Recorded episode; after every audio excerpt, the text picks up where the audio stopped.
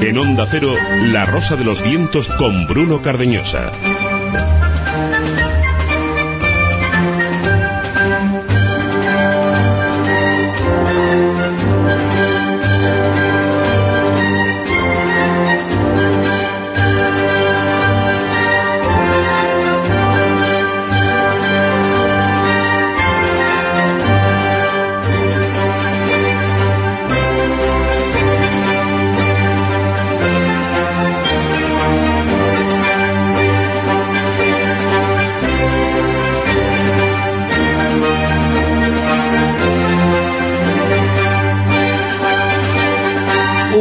De seguros médicos se presenta una familia abatida. El destino les ha dado una bofetada a la niña, le diagnostican una enfermedad. No te preocupes, dice alguien al anuncio, seguramente un médico.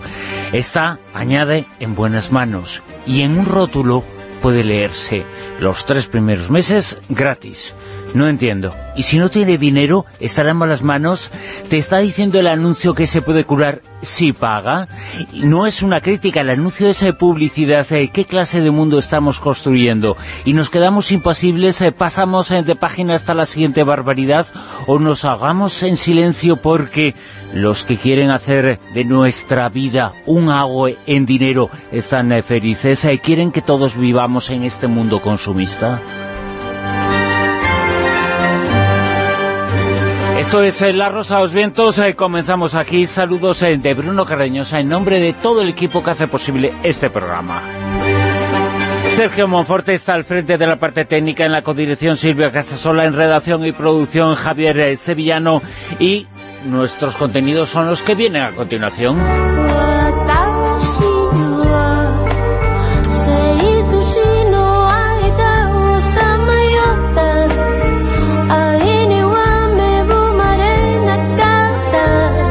Tertulia más, eh, con muchos temas, eh, con muchos eh, contenidos apasionantes y lo vais a descubrir ahora mismo. Ya sabéis que tenéis una etiqueta para participar si lo deseáis, Almohadilla Rosavientos. Almohadilla Rosavientos.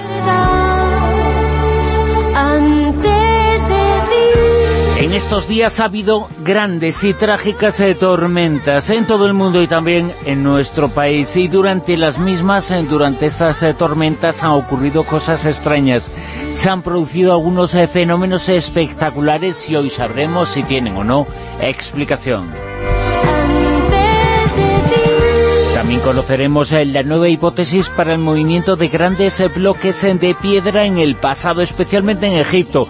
Y os hablamos también del análisis de restos humanos que se ha efectuado a partir de un nuevo hallazgo en Stonehenge, en el monumento de la antigüedad más importante de Europa. Y de un llamamiento que se ha efectuado, se busca mujeres para dar a luz en el espacio.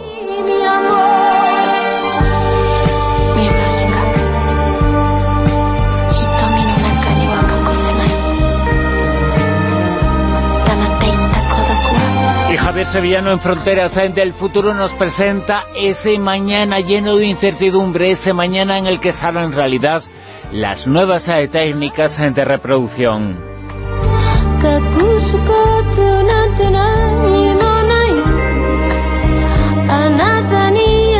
Y Montserrat Caballé será la protagonista en el relato de Silvia Casasola en Mujeres con Historia y Ecos del Pasado, Nueva entrega, el mundo del cine y sus misterios, sus enigmas, eh, películas malditas eh, con Laura Falcó Lara.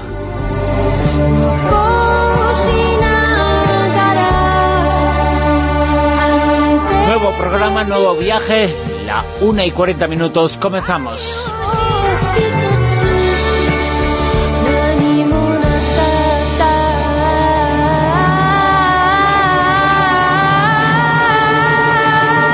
Rosa de los Vientos con Bruno Cardeñosa. La Zona Cero.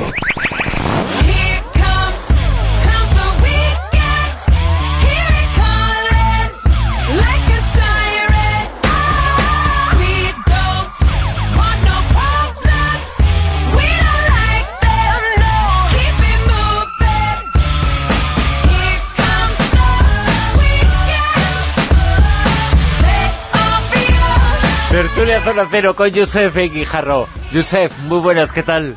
Muy buenas noches, ¿cómo estamos? Hola, hermoso. Muchas gracias por lo de hermoso. Juan José Doró, ¿qué tal? Muy bien, muy bien. Eh, por lo de ¿qué tal? Menos, ¿no? Josep, puedes hablar también. Sí, no, no, claro, faltaría más. Es que él se ha quedado ya con lo de hermoso, ya se ha quedado con el título. Es que me, perdí, estoy, estoy eh, como te diría, con cerebro de hombre, pero con eh, tareas de mujer, es decir, que estoy en 32 bits porque estoy tratando de arreglar la conexión eh, que al parecer sufre algún pequeño problema y además estoy tertuliando con vosotros, con lo cual, imaginaos, uno tiene ya no sus años, sino además una única neurona. ¿Qué, cosa. Manuel Carvallal, muy buenas, ¿qué tal? Muy buenas. vosotros también estáis bellos, ¿eh? que luego os dan vida. muchas gracias. Manuel Carvallal, esta semana, estos días ha habido especialmente en Mallorca, en el Mediterráneo, la gota fría, tormentas eh, muy importantes y se han visto algunas cosas. ¿Qué es eh, lo que ha visto la gente? Pues bueno, más que la gente lo han visto los astrónomos de la agrupación astronómica de Ibiza, porque em, hay tantas cosas en los cielos extrañas que todavía nos quedan por conocer, que siempre es reconfortante que, se produzca algún avance en España, en la ciencia española en este sentido. Y en esta ocasión, eh, aprovechando las, las, tormentas que se produjeron hace unos días, el observatorio de Puig des Molins en Ibiza eh, que cuenta en estos momentos con una tecnología con la que no que contaba anteriormente, con unas cámaras eh, especialmente sensibles instaladas recientemente en ese observatorio, pudieron grabar un fenómeno llamado Sprite o espectro rojo, que es muy difícil de ver, que es un fenómeno de electricidad atmosférica que se produce en la, en la alta atmósfera, y que por primera vez han conseguido registrar. Se trata de un raro fenómeno muy breve, que se produce en la mesosfera a más de 50 kilómetros de altura, entre 50 y 90 kilómetros de altura, que se produce muy por encima de las nubes, por eso es muy difícil de observar desde tierra, y que en ocasiones puede llegar a alcanzar decenas de, kilómetros de longitud, con una apariencia de color entre el azul y, y el rojo, extremadamente raro de observar, por lo que son necesarias además cámaras de alta sensibilidad para capturarlo y que además es un tipo de, fenómeno, este, este espectro rojo, em, que tampoco se tiene demasiada información de a qué se debe exactamente, de, de, de por qué se produce. El pasado día 9 tres de esos fenómenos, durante un periodo de aproximadamente una hora y media, fueron registrados por el Observatorio de Puig des Molins el mayor de ellos se produjo sobre el mar, frente a la costa este de Mallorca, en tanto que los otros se produjeron en tierra firme, siempre a gran altitud, ¿no? Y es un ejemplo de ese, como, como cierto tipo de nubes extrañas, como mm, ciertos fenómenos, como los halos lunares, los halos solares, que ahora con la tecnología de Internet, con YouTube, con los teléfonos móviles, con mucha frecuencia aparecen en, blogs, en canales, en redes sociales, como señales del apocalipsis. Lo del apocalipsis ya aburre, porque todas las semanas llega algún apocalipsis en China, en Rusia, en Kuala Lumpur. Alguien graba una cosa extraña en el cielo. Dios, ¿y esto qué, qué es? Estas nubes extrañas, estos fenómenos solares. Pues ya es el fin del mundo y el mundo sigue aquí rodando y no para de rodar. Pero mm, es un ejemplo que es lo que a mí me interesa de cómo hay montones de cosas sorprendentes en los cielos. Los vuelos low cost, por ejemplo. Eh, eso sí es una anomalía. Eso, cuando sale y llega en hora, eso ya es absolutamente paranormal, vamos. Eso casi es sobrenatural.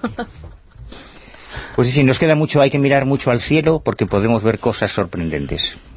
Los sprites, además, eh, es un fenómeno que se descubrió, que se empezó a conocer gracias a las investigaciones ufológicas. Hombre, es que hay muchos otros fenómenos extraños. ¿eh? Claro, claro, hay montones de cosas. Para que luego digan. No, no, hay montones de cosas que, que, que se han descubierto o sobre las que se ha profundizado gracias no solo a la investigación ufológica, sino a eso que llamamos el mundo del misterio, de las anomalías. Cada vez que encendemos un cigarrillo con un fósforo, el fósforo se descubrió gracias a un tipo que estaba buscando la piedra filosofal y era un alquimista. ¿Ah, sí? Claro, claro, es, un, es uno de los muchísimos descubrimientos científicos que hay. Es que al fin y al cabo, hasta hace cuatro días, dentro de lo que es el arco de la historia humana, la astronomía y la astrología eran la misma cosa. Los astros empezaron a estudiarse porque alguien suponía que ejercían una influencia sobre los seres humanos. Hasta hace diez minutos, como quien dice, la química y la alquimia eran lo mismo, porque quienes manipulaban los elementos y creaban nuevas sustancias eran los alquimistas. La, química no existía con el corpus que existe ahora. Grandes, los grandes padres de la ciencia, como Newton, por ejemplo, eran místicos que buscaban cuestiones, preguntas existenciales Y alquimista, evidentemente, lógicamente, y astrólogo y, y, tantas otras cosas. Toda la historia de la filosofía, el desarrollo de las ciencias y, y de las ideas, tal y como lo conocemos, Plutarco, Aristóteles, todos los grandes filósofos griegos, eh, buscaban vida en otros planetas, especulaban con si había habitantes en la luna, en, reflexionaban sobre la supervivencia del alma después de la muerte. O sea, no, no, no estamos tan separados. Nos vamos separando con el paso de los años porque cada vez se dicen más tonterías en este mundillo y se aparta un poco del conocimiento científico, pero el origen es el mismo. Pero parece esa argumentación que haces eh, eh, un poco pseudocientífica, ¿no? ¿Te acusaría alguno? Hombre, es que hay muchos pseudocientíficos Ojo, dentro, de la eh, ciencia. Eh, es una ironía lo que digo, ¿eh? Ya, bueno... Porque sí. se acusa de pseudociencia ahora cosas muy normales, ¿no? Eh, ¿Lo dices por lo de Salvados? No, no, Ah. no, no, no, no, que va, que va, que ¿Cómo- todavía no, que Ah, va, vale, que va. vale, vale, que como haces esas creativas No, no, introducciones a las no, noticias... no, no, no, no, veces que va, para nada. Y, y yo estoy con media neurona. Josep tiene una entera, pero yo estoy con media. Las demás, Ya- la ya que tengo en saca- barbecho. Ya que sacas el tema de, de Salvados... eh, No, todavía no, que dice... dice no, no, pero, no, no. Bueno, pero lo podéis hacer ya. No, no Eh, que tiene- todo el mundo está que- hablando esta noche de el programa de Salvados, de esa creación eh, de una secta a partir de las ideas eh, de un médico homeópata. De un médico, no, no, pero médico de verdad. O sea, Sí, sí, sí, médico, médico. medicina, Sí, sí, médico sí. general. Y colegiado. Claro, porque es que llama eh, muchísimo la atención que se cargue contra los homeópatas, contra, contra los que no tengo nada, pero tampoco tengo nada a favor. O sea, sinceramente me la traen al pairo. Porque yo cuando voy al médico, pues suelo ir al médico alopático.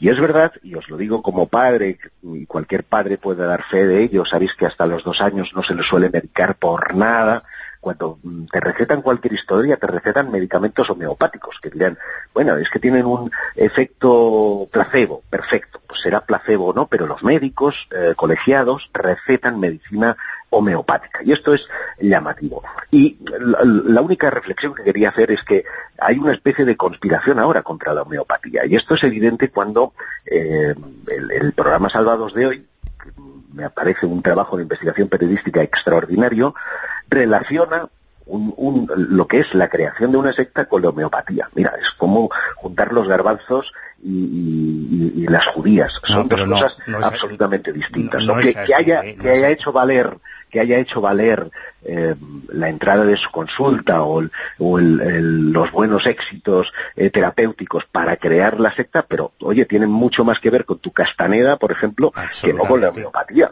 Claro, pero en ningún momento, o sea, de hecho se menciona a Castaneda explícitamente Sí, en sí, el sí. programa y, y claro, dice que es médico homeopático, pues que es que es médico homeopático. Si fuera dentista no estaría haciendo una campaña contra Sí, los dentistas, coño, pero, es médico pero y podría dentista. ser podría ser médico homeopático como había- podía haber sido camionero o minero. ¿Sabes lo que te quiero decir? Es Claro, lo que ocurre es no que- es no es sustancial. Lo que ocurre el- es que de médico, Josep, ¿no? Claro, eh, eh, Se supone que tiene que curar o ayudar a la salud de las personas. No tiene la obligación de curar, Claro, pero. Joseph Mengele también era médico. O sea, yo, yo creo que no existe mejor profesión en la vida, no creo que no hay nada mejor que se pueda hacer en la vida que médico. Médico o maestro, creo que son las dos cosas más útiles que puede ser en la vida.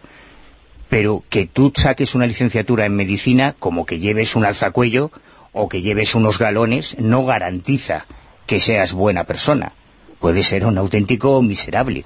Y, y de la misma forma, es cierto que hay... Yo, yo me acuerdo en estos casos de lo que decía mi abuelo, yo no creo en la religión católica, que es la verdadera, voy a creer en otras.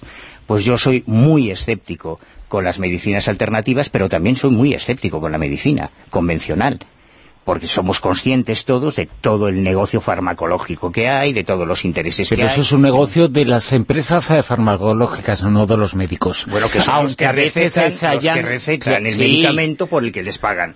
O sea, que están todos y, y por el que reciben viajes extraordinarios, por el que van a congresos cobrando, etcétera, etcétera, etcétera. Claro, lo que ocurre es que para tener ese diploma que tenía este tío en su consulta, en una de sus consultas, porque tenía varias, tenía por lo menos dos, tienes que certificar que has hecho unos estudios.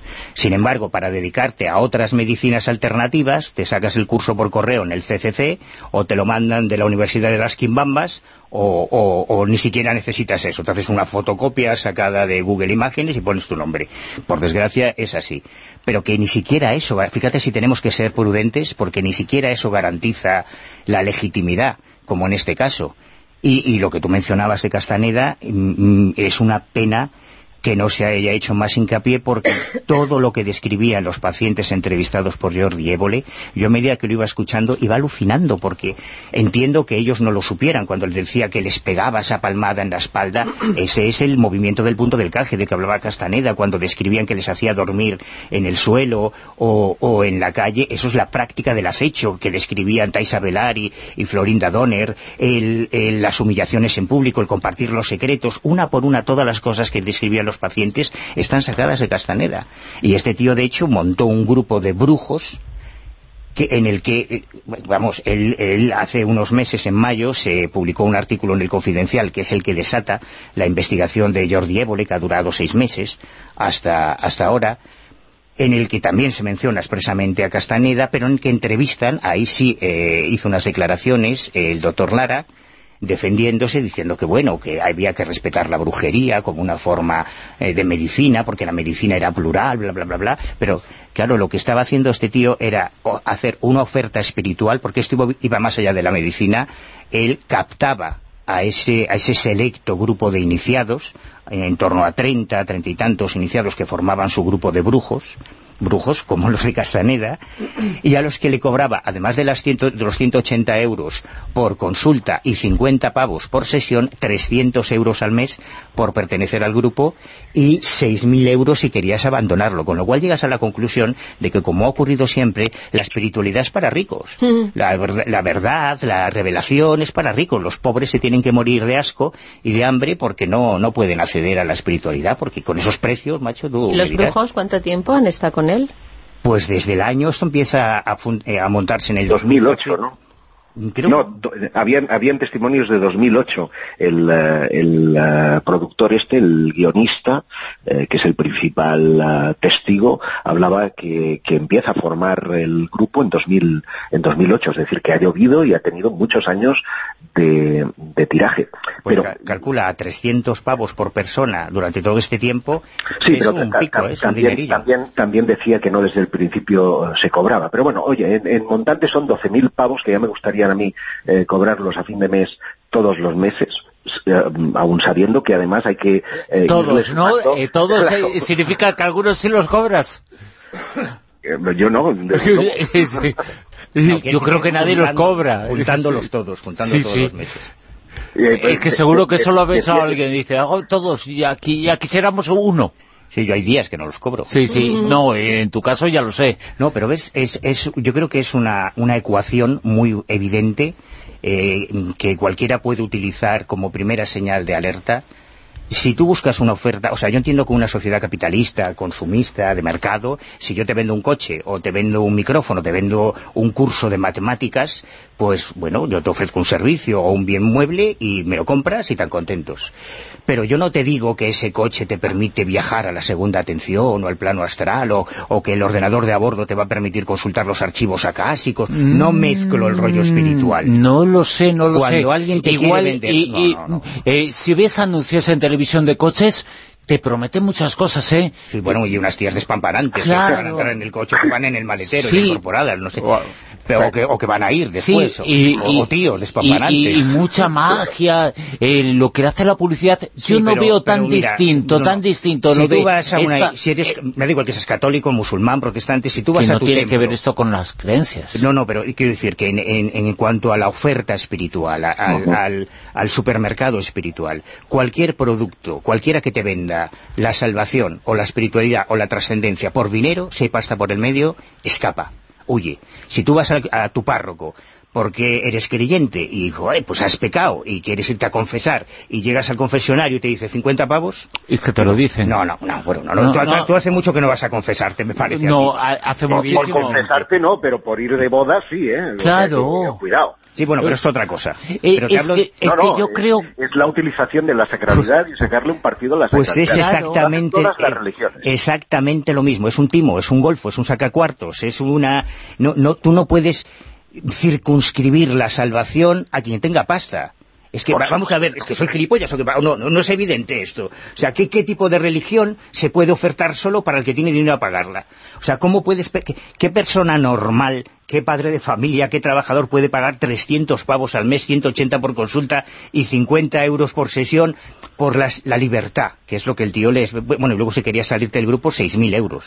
Venga, macho, pero a ver, nos hemos caído de un y eso eso se supone que es lo oficial que me imagino yo que con los chanchullos que tenía no pero a lo que voy que seguro que con alguno en particular para conseguir ciertas ciertas cosas o ciertos dones les cobraría más. Yo yo he conocido de verdad ¿eh? cientos os prometo que no exagero cientos de líderes espirituales cientos de gurús de chamanes de sanadores de místicos de videntes por todo el planeta y el 99,9% son exactamente iguales, unos golfos como banqueros, como políticos, como empresarios, como tanta otra gente, ¿no? que lo que busca es una rentabilidad económica.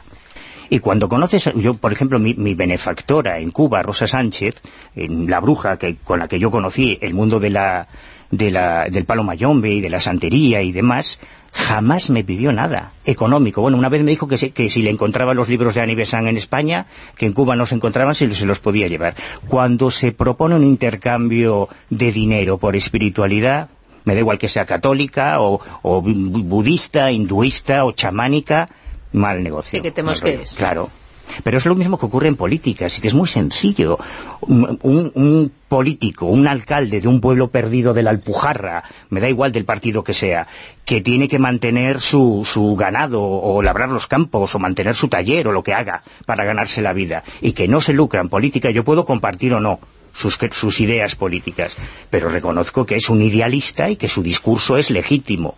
Cualquier político, cualquiera, me da igual del partido que sea, que se hace rico estando en política, yo no sé, o sea, yo entiendo que la Fiscalía tiene que justificar sus cosas y jugar el juego de la ley, necesita pruebas de blanqueo de capitales, de tráfico de influencias, de comisión, a mí no me hace falta. Cualquier político que se forra en política, como aquella famosa grabación del caso Naseiro, ¿se acordáis? Yo también estoy en política para forrarme, pues no hace falta más. Es un golfo y en el mundo de la espiritualidad ocurre exactamente lo mismo, pero multiplicado por mil, porque no hay reglas, porque cualquiera puede decir lo que le dé la gana. He dicho. Has dicho. completamente, sentenciado. Completamente de acuerdo, pero creo, creo, eh, es mi opinión, que se ponen etiquetas. Eh, evidentemente que es una secta, que es una vergüenza, que es... Pero esa misma vergüenza, esa misma petición de dinero hay en cosas aceptadas también. Eh, cuando lo he comentado al comienzo, cuando una empresa de seguros médicos te promete la sanación de una niña eh, que le han diagnosticado una enfermedad y que está en buenas manos, pero que los tres primeros meses son gratis, es igual es igual que lo que ha ocurrido lo que se ha anunciado hoy en Salvados. escuchamos las noticias y después continuamos.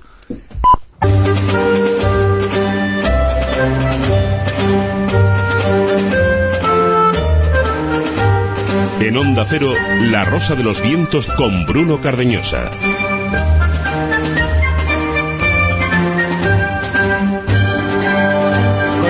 En La Rosa Vientos, en Onda Cero, continuamos en la tertulia. Este mensaje es eh, para Manuel, eh, nos lo manda Isabel con el modilla Rosa Vientos. Dice, yo soy de la Alpujarra, hay gente honrada. Pero patiano. bueno, yo soy gallego y hay gente honrada y tuvimos a un enano saltarín que nos tuvo, nos tuvo 40 años eh, en fin, con el país patas para arriba, ¿no? El malo de los parroquias dice Estoy totalmente de acuerdo. En el momento en el que se mezcla la magia y la espiritualidad y la religión con pedir eh, dinero a cambio, es una estafa. Es así de simple. Y nos dice Iván Martínez, en las grandes farmacéuticas eh, no son mejores que muchos timadores de estos. Bueno, son eh, diferentes opiniones a raíz de ese programa que tanto ha dado que hablar, esa investigación tan extraordinaria que han hecho nuestros compañeros de Salvados y que se ha emitido esta noche en la secta sobre ese caso, sobre esa secta un poco el ejemplo de todo lo que puede ocurrir en este tipo de casos. Si se coge uno, el de este médico, un médico colegiado, un médico del Colegio de Médicos de Sevilla, un médico homeópata que sometía a sus adeptos, eh, seguidores, eh, pacientes, un poco de todo, a castigos, a humillaciones, a abusos psicológicos, a un montón de cosas eh, que nos ha mostrado el programa. Pero que no tiene nada que ver con la homeopatía. Que si, omitiésemos esa palabra, el reportaje, la investigación y el caso seguiría teniendo el mismo interés. ese sería otro debate, yo estoy con Josep, eso sería otro debate, pero que no, en este caso es algo circunstancial, creo yo. Y vamos a comentar, eh, vamos eh, ahora a comentar, eh, por ejemplo, casos, un caso espectacular, llamativo, un caso que nos va a comentar Juanjo Sánchez Oro, el caso de una mujer que, según sus propias palabras, sintió en su cuerpo todo el dolor del mundo.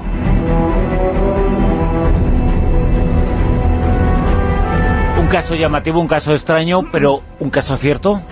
Sí, bueno, es una historia que me ha llegado de una manera indirecta sobre... Tengo que hablar todo con la persona, a ver si se presta, porque lo mantiene de momento en su intimidad.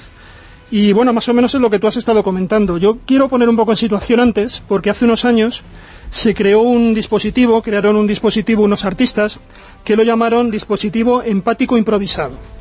Y este dispositivo se creó durante la guerra de Irak, y era de alguna manera, estaba de alguna manera pensado para que cuando nosotros veamos las noticias del telediario no sintamos absoluta indiferencia por lo que, por lo que allí está ocurriendo. ¿no? Ellos lo que hicieron fue crear una especie de brazalete electrónico de tal manera que estaba conectado a las noticias y cuando se decía que había habido una baja nueva en Irak, pues lo que hacía es que en una pantalla que aparecía en ese brazalete aparecían los datos de, de la persona fallecida, aparecía también bueno pues su, su nombre, su apellido, y luego además ocurría que eh, salía una aguja te dejamos toser. no, estamos sufriendo mucho. No, está compungido porque como es el dolor del mundo, él, empatiza con esta No, tiene, tiene que ver además. Lleva el brazalete, no se lo veis, que se ha puesto el brazalete y claro. No, pues el, brazalete este lo que hacía era que cuando salía esa noticia de, si puedo, de la baja, Resulta que salió una aguja. Es que estás en plena adolescencia. Sí, estoy mutando ahora con la primavera. Con la primavera un poquito de, agua, Juanjo. Un poquito, de agua, hombre. No, no, sí estoy. Entonces, bueno, lo que comentaba. Resulta que, que salió una aguja y esa aguja pinchaba en el momento en el que se decía el nombre de, esta baja en el telediario, ¿no?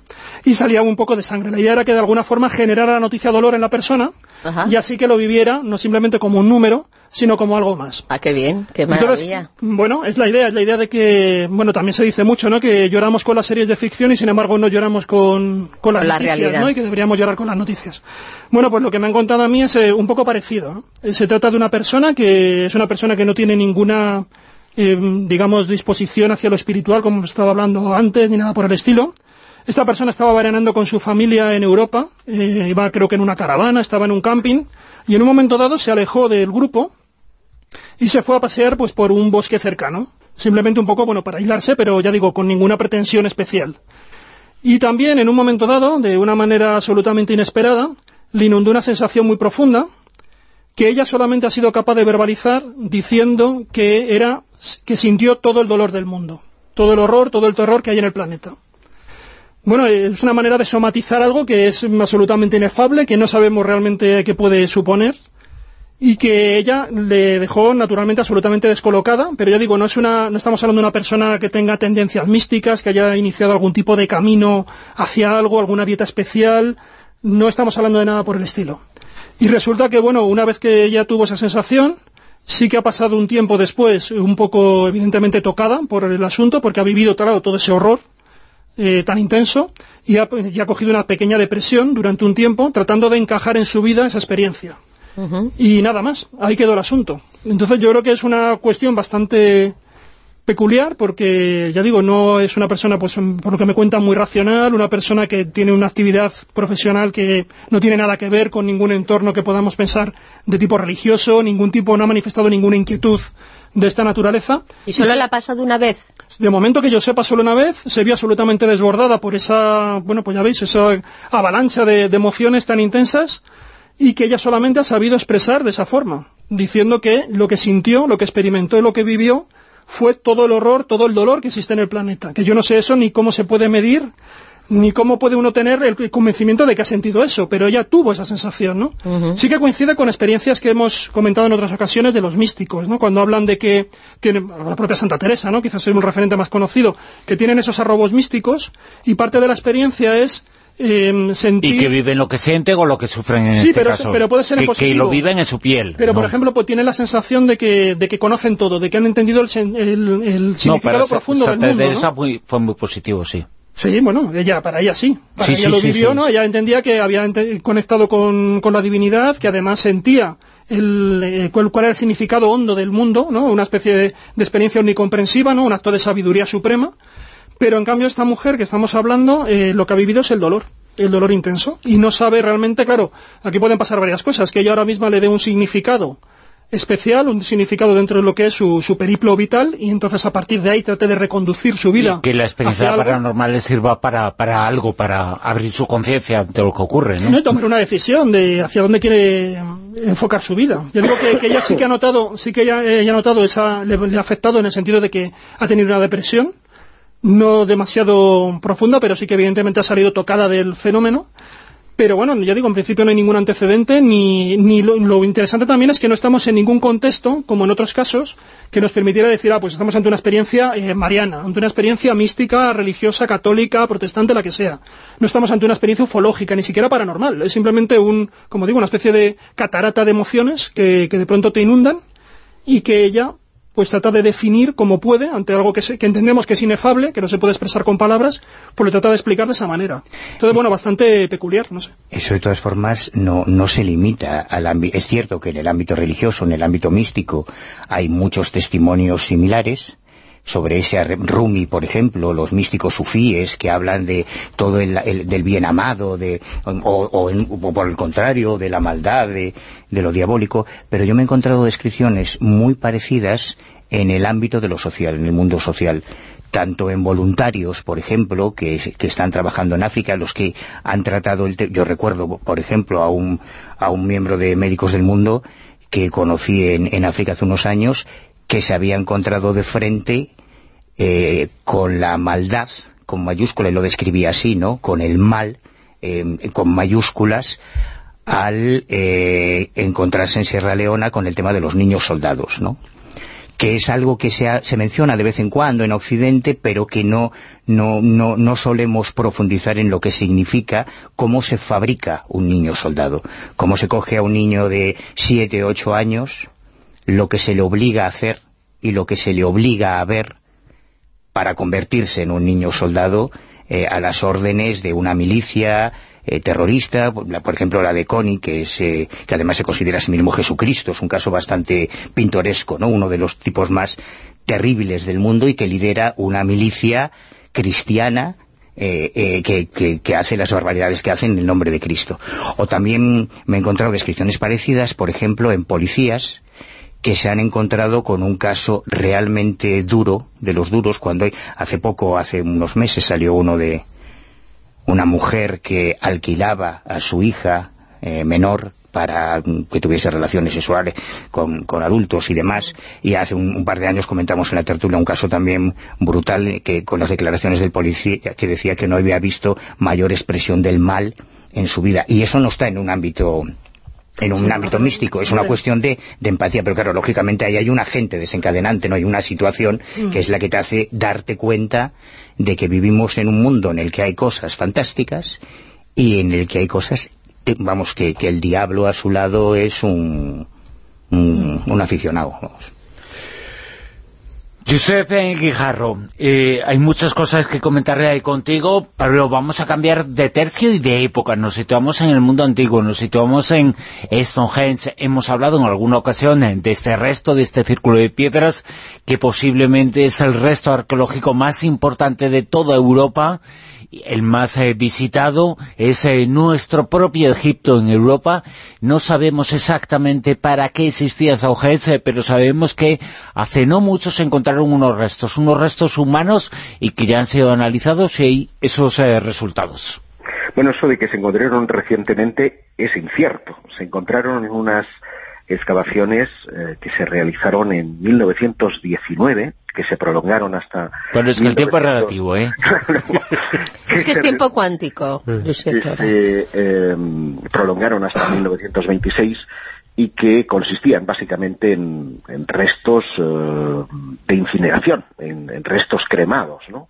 Hasta 58 eh, individuos se pudieron recolectar en algunos de los agujeros que estaban en torno a este eh, misterioso monumento neolítico eh, que, como bien decías, pues eh, tiene un montón de enigmas a su alrededor, ¿no? Desde para qué, de dónde procedían las piedras, cómo se fueron transportadas, porque se ha sabido que venían pues de, Gales, de las piedras azules de, Gales, y que por lo tanto también se sabía que estas estas piedras albergaban a su alrededor lo que podríamos definir como un cementerio. Ahora bien, lo que sí se sabe es que después de, este descubrimiento de 1919, lo que hicieron los investigadores fue excavar lo que se conoce como la fosa Obrey, el, agujero 7, y metieron ahí todos esos restos. Eh, que las técnicas de, principios de siglo pues no son las que hoy día tenemos. Y hoy día se sabe, por ejemplo, que eh, la información biológica puede sobrevivir a altas eh, temperaturas de la cremación hasta de mil grados y eso ofrecía a la Escuela de Arqueología de la Universidad de Oxford y a la Universidad Brige de Bruselas una, un importante eh, digamos, argumento para reabrir ese agujero y empezar a analizar eh, parte de esos huesos. La investigación ha llevado nada más y nada menos que eh, prácticamente una década, empezó en 2008 con los análisis osteoarqueológicos que identificaron los fragmentos de, huesos de la zona occipital de al menos 25 individuos y que permitieron su datación por radiocarbono alrededor de los años 3180 y 2965 a.C. Esto eh, situaba la antigüedad de esos restos eh, datados por radiocarbono en lo que podríamos definir la primera fase de la construcción del monumento. Es decir, que aquellos individuos que allí estaban eh, enterrados habían participado en, el traslado de las piedras desde Gales hasta ahí. Pues bien, hoy día, gracias a las técnicas que, como decía, han avanzado tanto, mm, han permitido sacar el lugar de procedencia de aquellos individuos y se sabe que pertenecían concretamente al oeste de Gales y más concretamente de donde estaban las famosas piedras azules que se usaron en la construcción del monumento. Hombre, esto abre numerosos interrogantes, hasta ahí la investigación, pero ¿qué indujo aquellos, eh, aquellas personas, verdad, aquellos seres a arrastrar todas aquellas piedras para hacerse enterrar allí? O tal vez pudieron ser esclavos que eh, fueron utilizados eh, para el arrastre de las piedras y posteriormente fueron enterrados allí. Hombre, no cabe pensar esta segunda hipótesis, habida cuenta de que siempre se ha sugerido que en torno a los monumentos megalíticos, eh, y sobre todo por las conocidas tupas de tiro, quienes se hacían enterrar allí eran los jerarcas, ¿no? Las, las personas más importantes de las, de las tribus. Por lo tanto, abre una serie de incógnitas, yo creo, muy interesantes en torno a la construcción del movimiento, del monumento de Stonehenge y que no sé si justifican las 47 libras que vale, que vale entrar al recinto, que puedes ver si alguien ha ido ahí desde prácticamente la carretera y no te, no te pierdes mucho más que si estuvieras ahí dentro, pero cuanto menos sigue el misterio y siguen las incógnitas en torno al más famoso, creo yo, de los monumentos megalíticos. Preguntaba Josep que por qué. ¿Por qué? ¿Qué les llevaba a cargar con...? Yo, esa pregunta nos la hemos hecho todos alguna vez y yo creo que la respuesta es muy sencilla. Basta con mirar, por ejemplo, a los penitentes que portan la peana de la Blanca Paloma, por ejemplo, en el Salto de la Reja. Sí, pero es, muy diferente, Manuel. No, no, no, pero quiero decir que el, concepto de la mortificación y de la penitencia no es, no es exclusivo del cristianismo, está en todas las religiones. Sí, sí, sí. Pensamos que mm, la mejor manera de reivindicar a nuestros dioses es a través del esfuerzo de algo que nos cueste, si no, no tiene mérito. O sea, si tú haces una ofrenda que no te, que no te supone nada, em, puedes deducir que los dioses van a hacer lo mismo contigo, ¿no? que, vas a pedirles si tú no, no aportas nada de tu parte. Y yo creo que tendemos a, minimizar el inmenso poder de la fe. Yo estoy convencido de que la fe mueve montañas, y, lo he dicho muchas veces en esta mesa. Si un tipo como Justo Gallego es capaz de construir una catedral él solo y con sus manos, sin conocimiento de arquitectura, no es tan extraño que los antiguos hiciesen pirámides o dólmenes o menires o cualquier otra cosa, no es una cuestión de fe. Lo que sí que se detecta dentro del megalitismo es que esto de, traer piedras de un lugar remoto y mezclarla con, piedras locales parece que no es exclusivo de Stonehenge, sino por ejemplo aquí en el caso de la península, en, tanto en el Algarve como por ejemplo los de los dólmenes de corredor de Antequera y cosas por el estilo, sí que se han encontrado eh, piedras que tienen una procedencia remota y no sabe muy bien por qué. De pronto te encuentras que dentro de una hilera de piedras, dentro de un alineamiento, hay piedras locales y de pronto alguna piedra que se sabe perfectamente que está localizada de un punto lejano, a lo mejor a 40 50 kilómetros.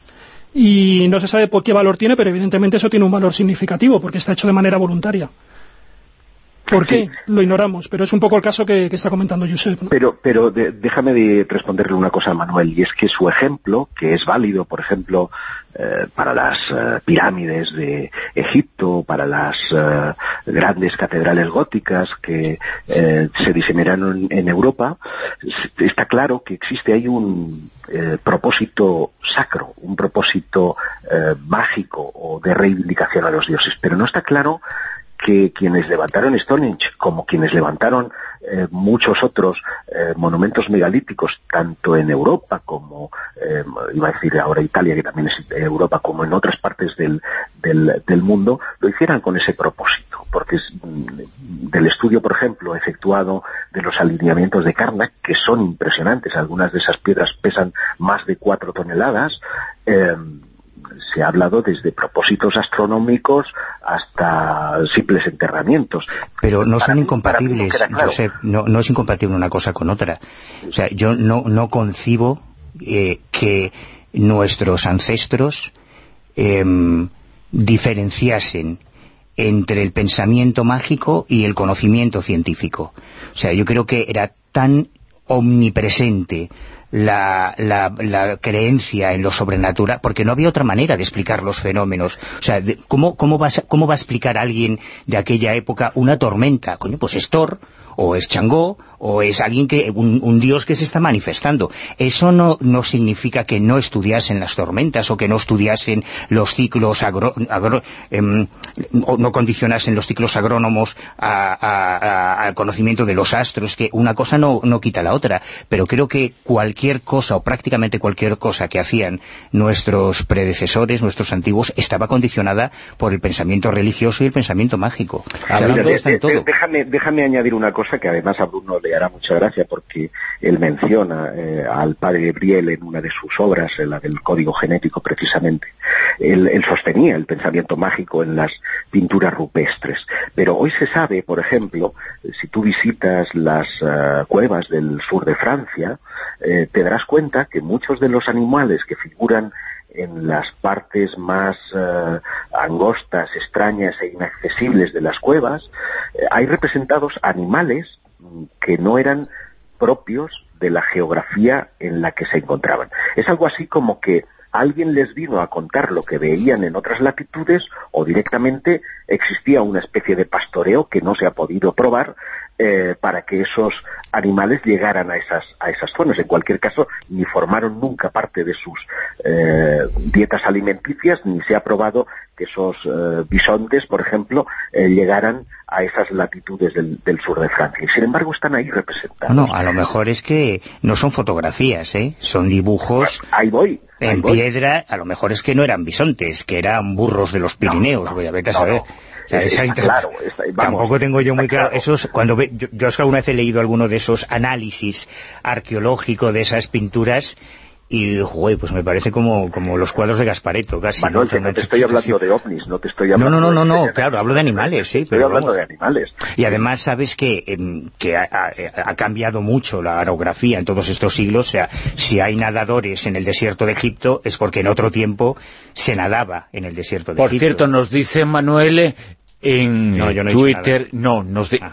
te digo, Manuel que nos dice en Twitter, Escudero con Almodía Rosavientos, hay que ver cómo le gustaba arrastrar preduscos a la gente de hace 5.000 años. Es que hay una nueva teoría sobre cómo lo hacían. En Egipto. Qué grande, qué grande.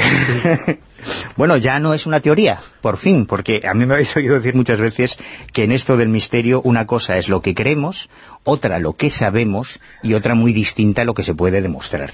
Se ha, conjeturado mucho, se ha especulado mucho sobre cómo se hicieron las pirámides, cómo se hizo la gran pirámide, en concreto de, de Giza, y, y, todavía se sigue conjeturando. Y durante mucho tiempo se suponía que una de las teorías más factibles era la de las rampas, la de construir unas grandes rampas que sirviesen para desplazar los bloques y, colocarlos y luego utilizar la misma rampa para hacer el cubertimiento de la base o, de los alrededores o los puertos y demás.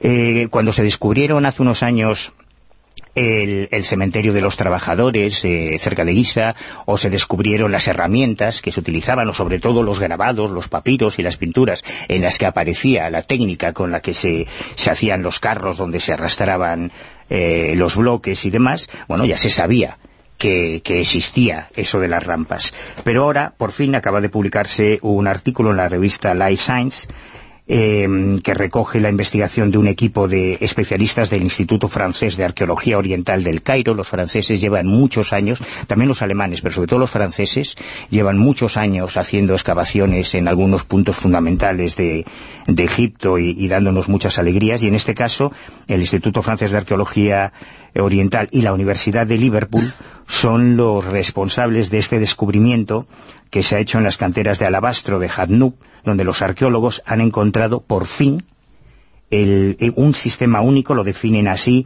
eh, Janis Gurdon, que es uno de los miembros del equipo que ha hecho este descubrimiento, que han descubierto, repito, un sistema único para levantar los bloques de piedra de su fondo, un sistema que consiste precisamente en una rampa central rodeada por dos escaleras con numerosos agujeros para poner postes y para fijar, eh, para que no desciendan esos, esos bloques, eh, que según el investigador ayudaban a levantar los pesados bloques de varias toneladas.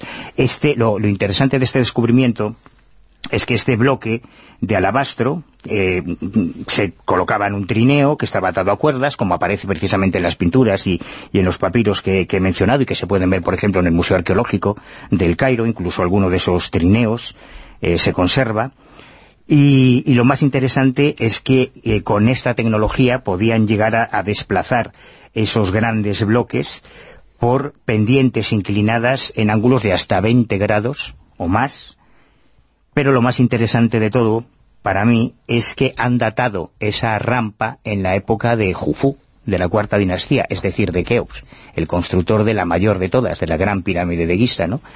Así que eh, es la primera vez, subrayan que es la primera vez que se descubre un dispositivo de este estilo en tan buen estado de conservación, y esto es lo que justifica los grandes titulares de que por fin se ha descubierto cómo los antiguos egipcios eh, construyeron las pirámides. Bueno, esto se suponía hace mucho tiempo, no es que hayan descubierto la pólvora ahora, pero este descubrimiento arqueológico precisamente datado en la cuarta dinastía, en, en la época de Jufu, del faraón Jufu, es realmente interesante.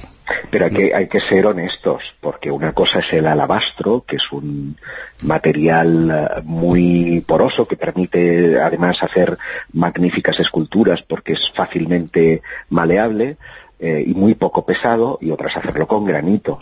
Y sugerir eh, que el granito se comporta igual que el alabastro, pues no cuela.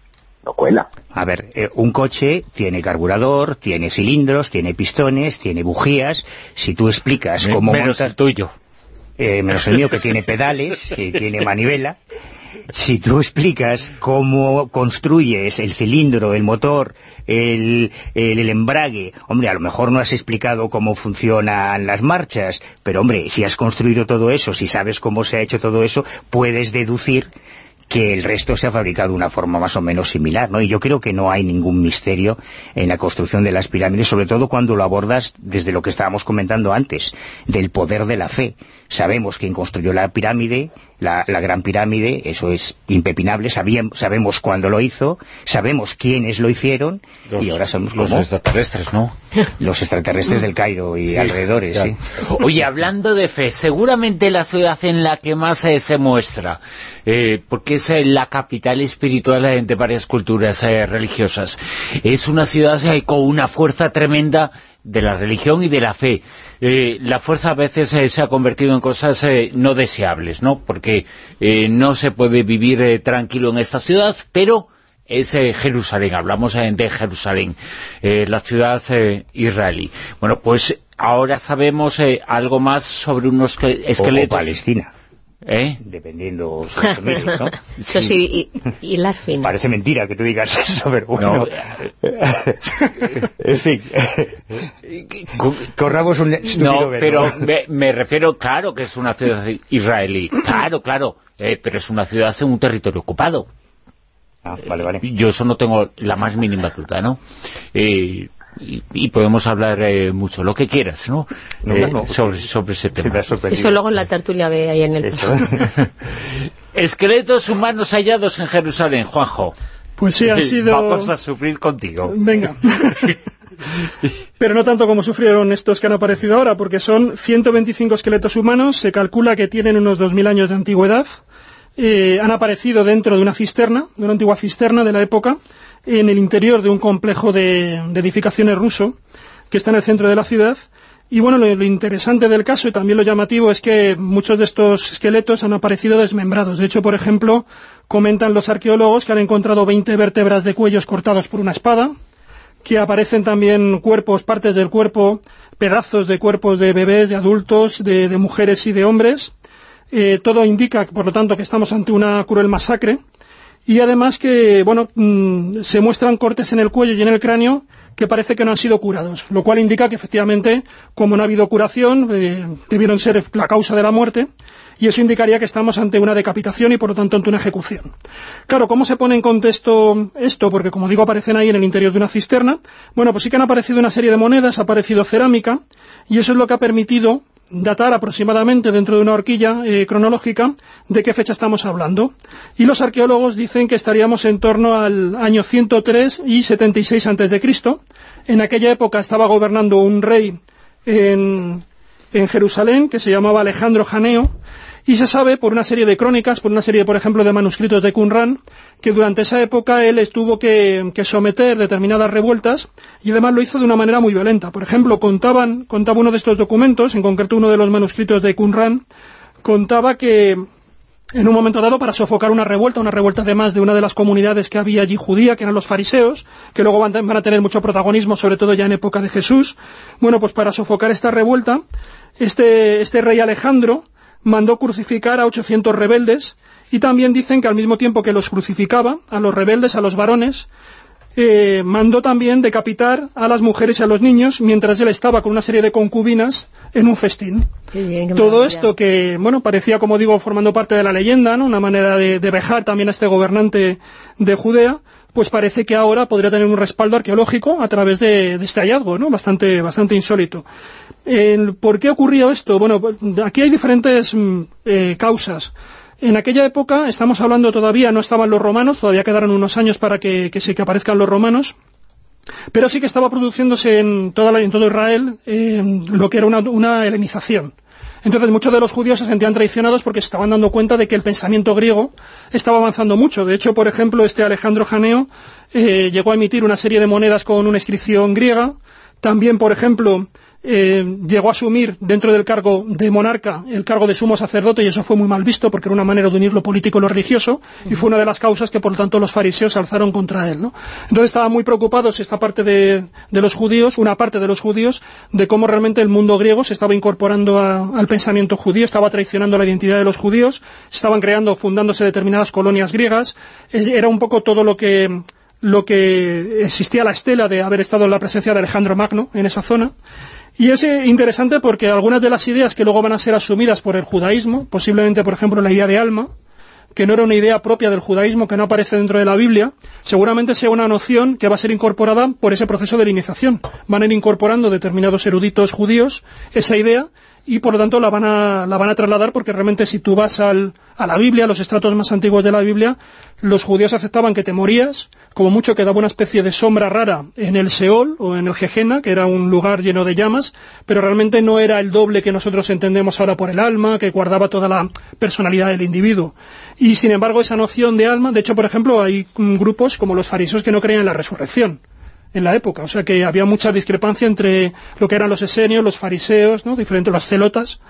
Y bueno, esto por lo tanto digo que, estaría dentro de ese clima muy violento donde se están, hay distintas sensibilidades religiosas en el judaísmo, pero también sensibilidades políticas que van a un poco luego a, ser aún más dramáticas con la presencia de Roma, ¿no? que también va a haber, van a llegar Herodes, toda la familia de, de Herodes, que también va a ser prohelenística y prorromana.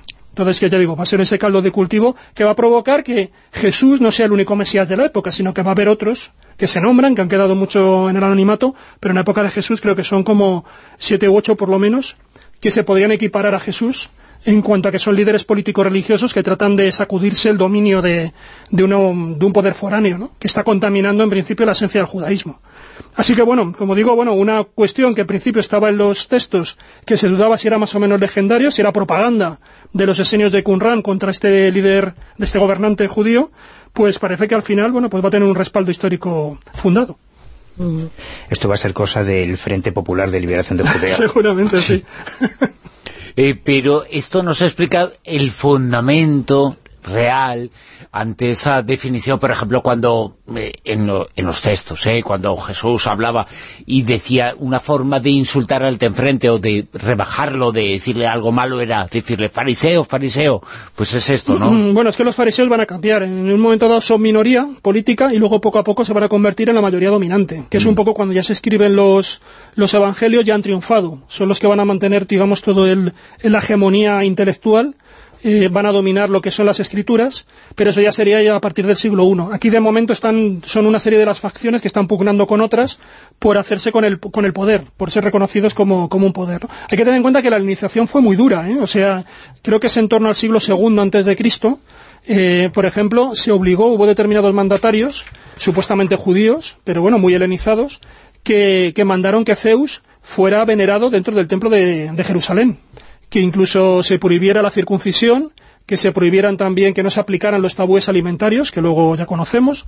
Todo eso durante ese proceso de linización que naturalmente fue contestado por parte de la población con una revuelta y hubo un cambio de, dinastía. O sea que, como digo, ese proceso de linización ha estado ahí soterrado, ha ido emergiendo de vez en cuando y sobre todo estuvo muy, eh, muy instalado en las élites, de, las élites sociales, las élites de poder y entonces en esas tensiones es donde vemos esto, ¿no? Pero esos siglos, el siglo segundo, siglo primero y el siglo ya después de, antes de Cristo y después de Cristo, el siglo primero, son épocas de, revueltas que, bueno, lo de la vida de Brian parece una parece una broma, pero es, bueno, tiene su parte de verdad, ¿no?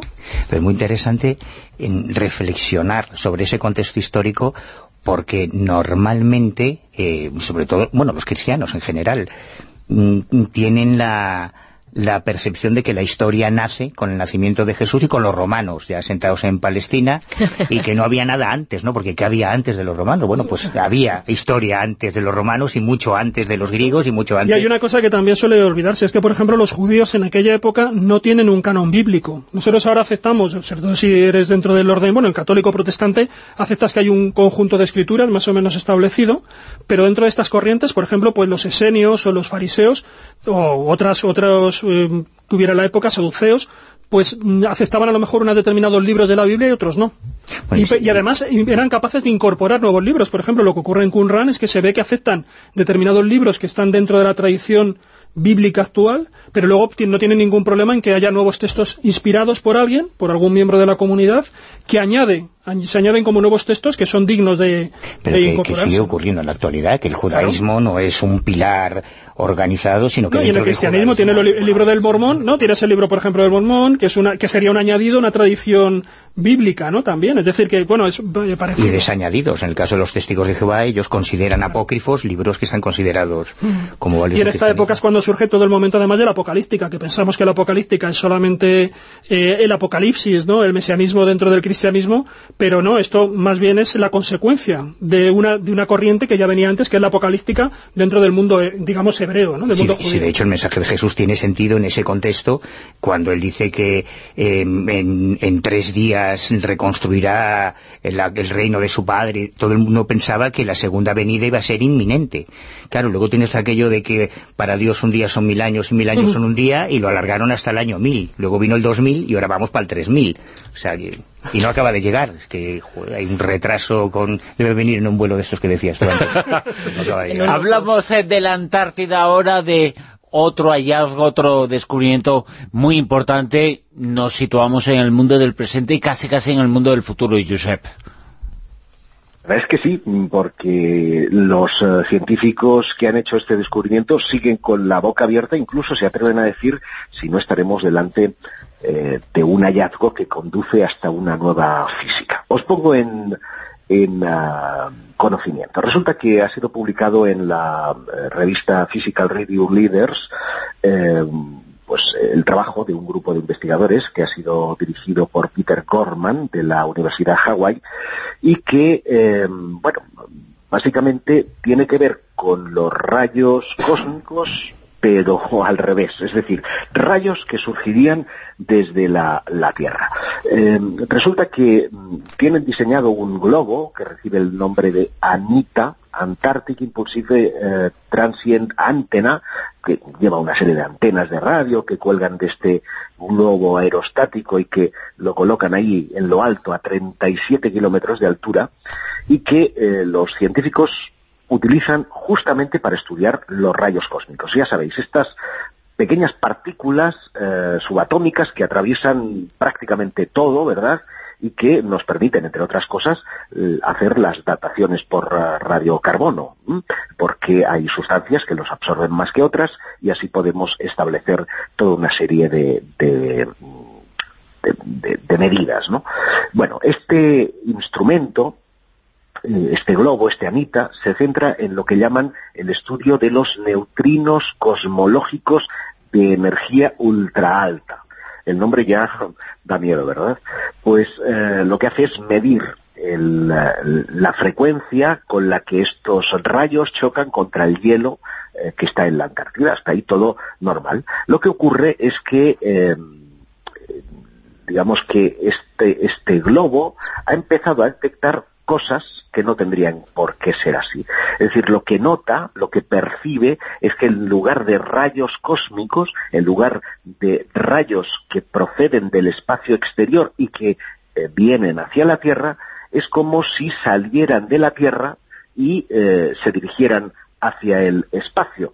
Un proceso que recibe el nombre de efecto Ascarian y que, eh, bueno, provoca una serie de destelitos azules de eh, radiación y que permite su determinado conteo. Este Anita, este globo, ha, llegado a detectar en eh, tres vuelos hasta 16 eventos de esta clase de algo que no tendría por qué existir. Y eh, las detecciones sugieren que estas partículas de muy alta energía han viajado a través de la Tierra. Es decir, que habrían incluso atravesado por entero la Tierra, eh, generando una explosión de, ondas de radio, de estas Ascarian, en el hielo. Es decir, como los rayos cósmicos, pero al revés. Y ya os he dicho que los neutrinos son famosos porque tienen la capacidad de volar y eh, atravesar tanto planetas sólidos como galaxias enteras sin interactuar con ninguna otra partícula. Pero es que estas, eh, estas eh, neutrinos cosmológicos de una energía ultra alta eh, sí, o sea, no gozan de esta propiedad fantasmagórica y tienen muchas más probabilidades de chocar con otras partículas. De hecho, resulta hasta difícil pensar que estas, que han sido detectadas por el globo Anita, hayan conseguido atravesar la Tierra de extremo a extremo sin sufrir ninguna colisión. ¿Qué es entonces lo que han detectado los investigadores? Pues no tienen ni la más remota idea. Las posibles soluciones incluyen las interacciones con otras partículas que vayan más allá del modelo estándar o incluso el tipo de partícula nueva que hasta ahora no se, no se conocía, lo cual abre un campo nuevo hacia una nueva física. Ya veis que las partículas subatómicas nos eh, vienen siempre, constantemente, de sorpresas. Yo me espero cualquier cosa, porque con esto del cambio climático, como se está deshelando todo, pues a saber en esa zona lo que se está produciendo ahora mismo. O sea que no me extraña nada que esté saliendo del interior de la Tierra cualquier cosa oculta, cualquier cosa extraña.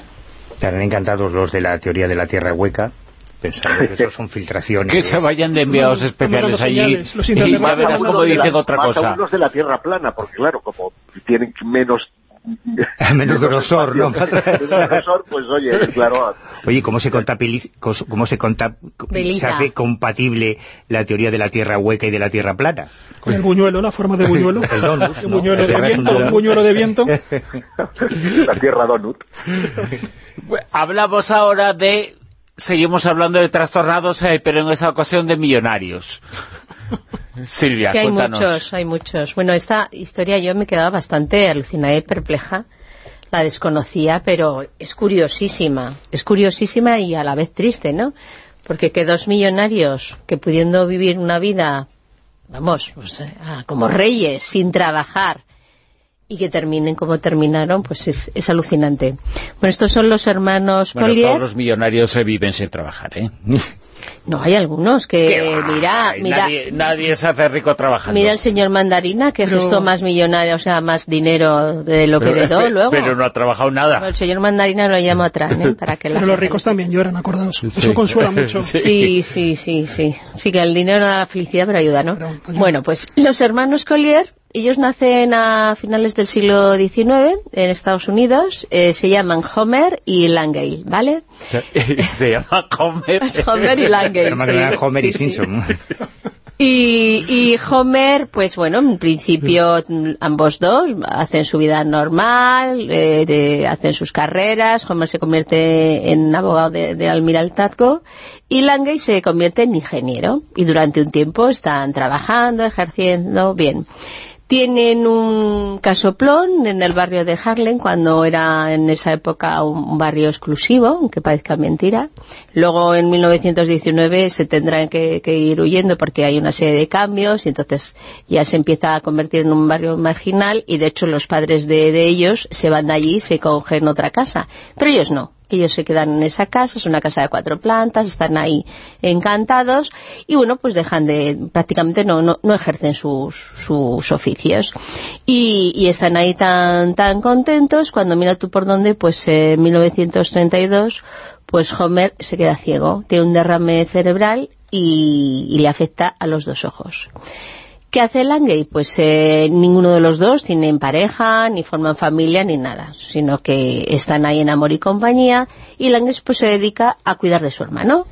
Mientras está cuidando de su hermano, le cuida tanto que le inmoviliza. El otro es que no se mueve de la casa, es que ni anda, y se queda paralizado, porque claro, si tú no mueves los músculos, pues al final, y se queda paralítico, Homer.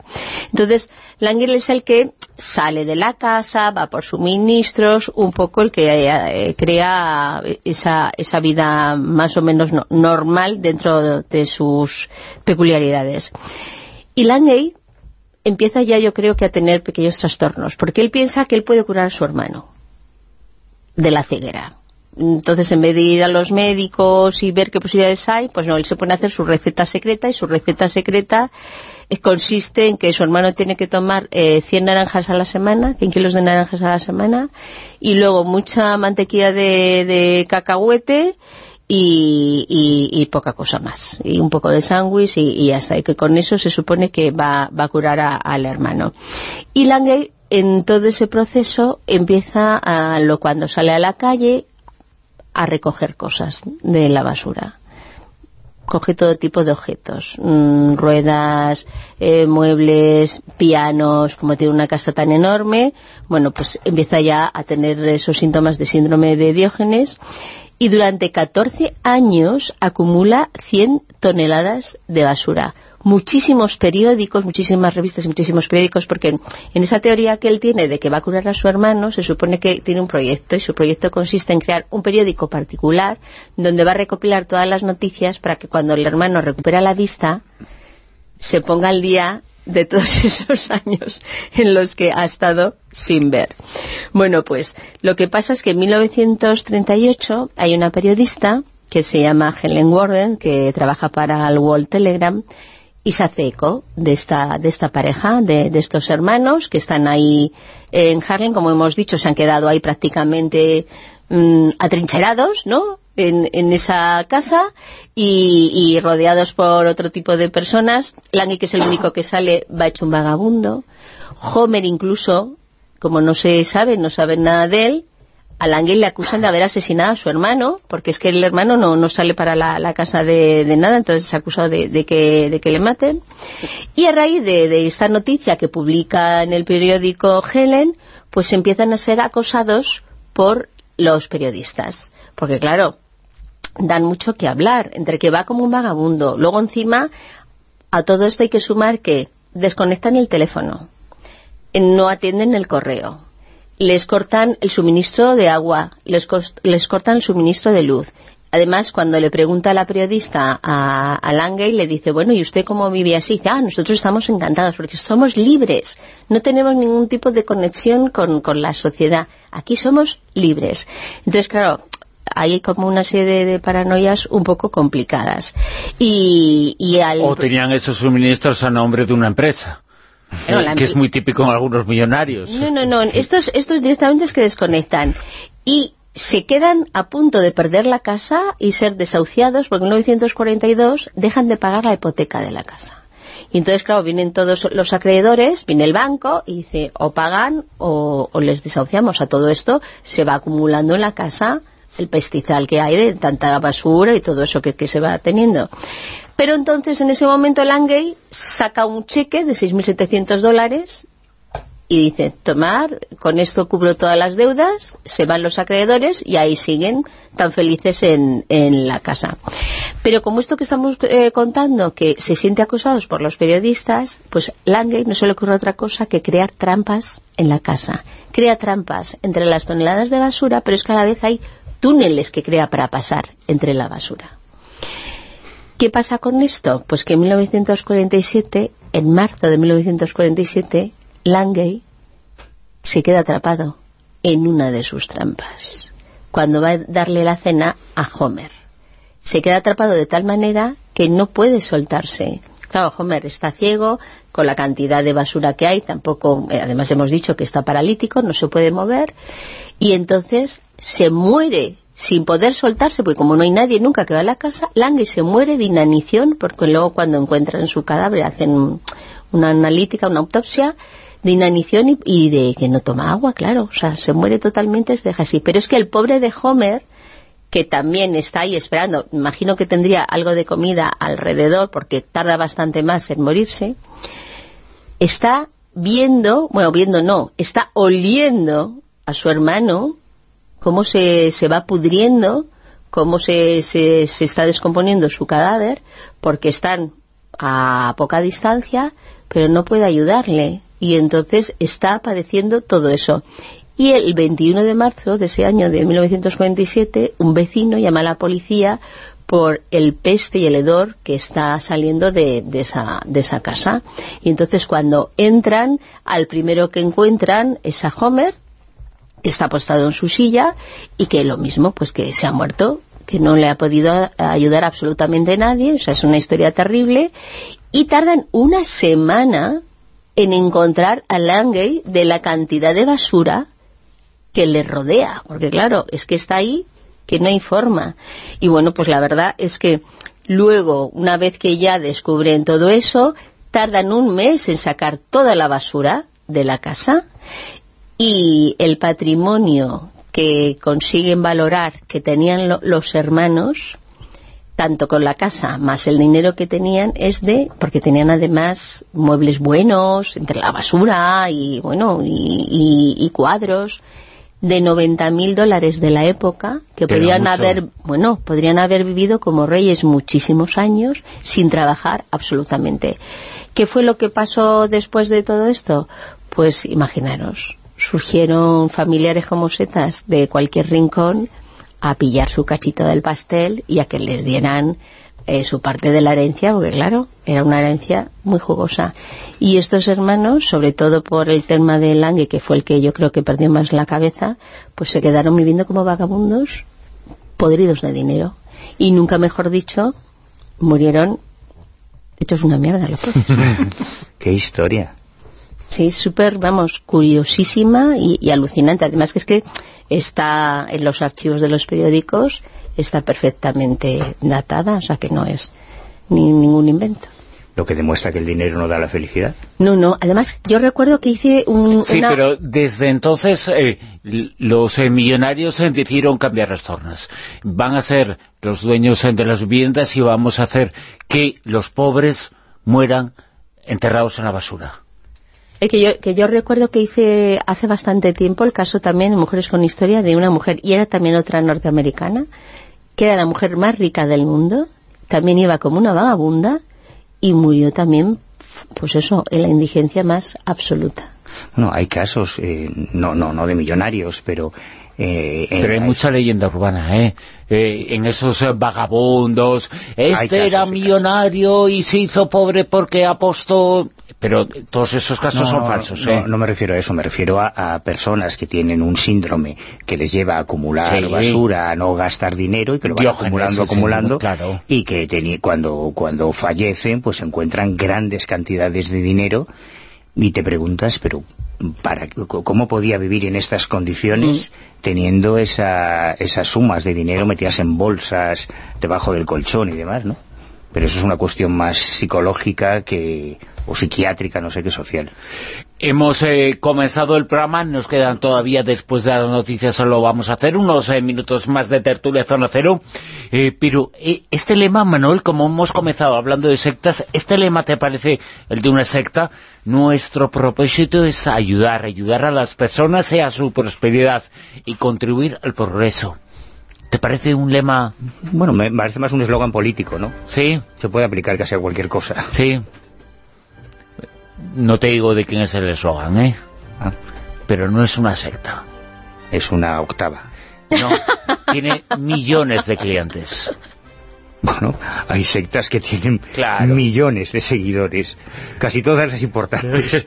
bueno, escuchamos las noticias y después eh, continuamos en Onda Cero, en la tertulia Zona Cero, unos minutos más eh, con tertulia, y luego también eh, cosas del pasado, mujeres con historia, fronteras del futuro, muchas otras cosas por delante en La Rosa de los Vientos en Onda Cero.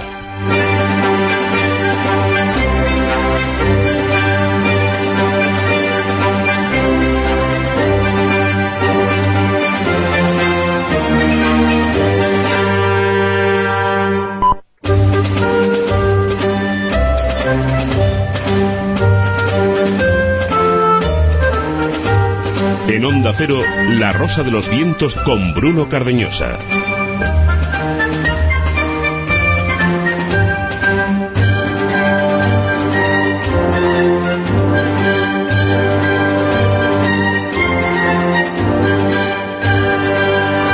Continuamos en la Rosa los Vientos, en la tertulia, unos eh, minutos más, y eh, como siempre, como todas las semanas, eh, nos hemos ido al kiosco hemos buscado reportajes y una vez más nos hemos encontrado una portada con un texto, con un artículo firmado por Juanjo Sánchez Oro que nos habla, es en la revista Enigmas, eh, que nos habla de los alquimistas del siglo XXI.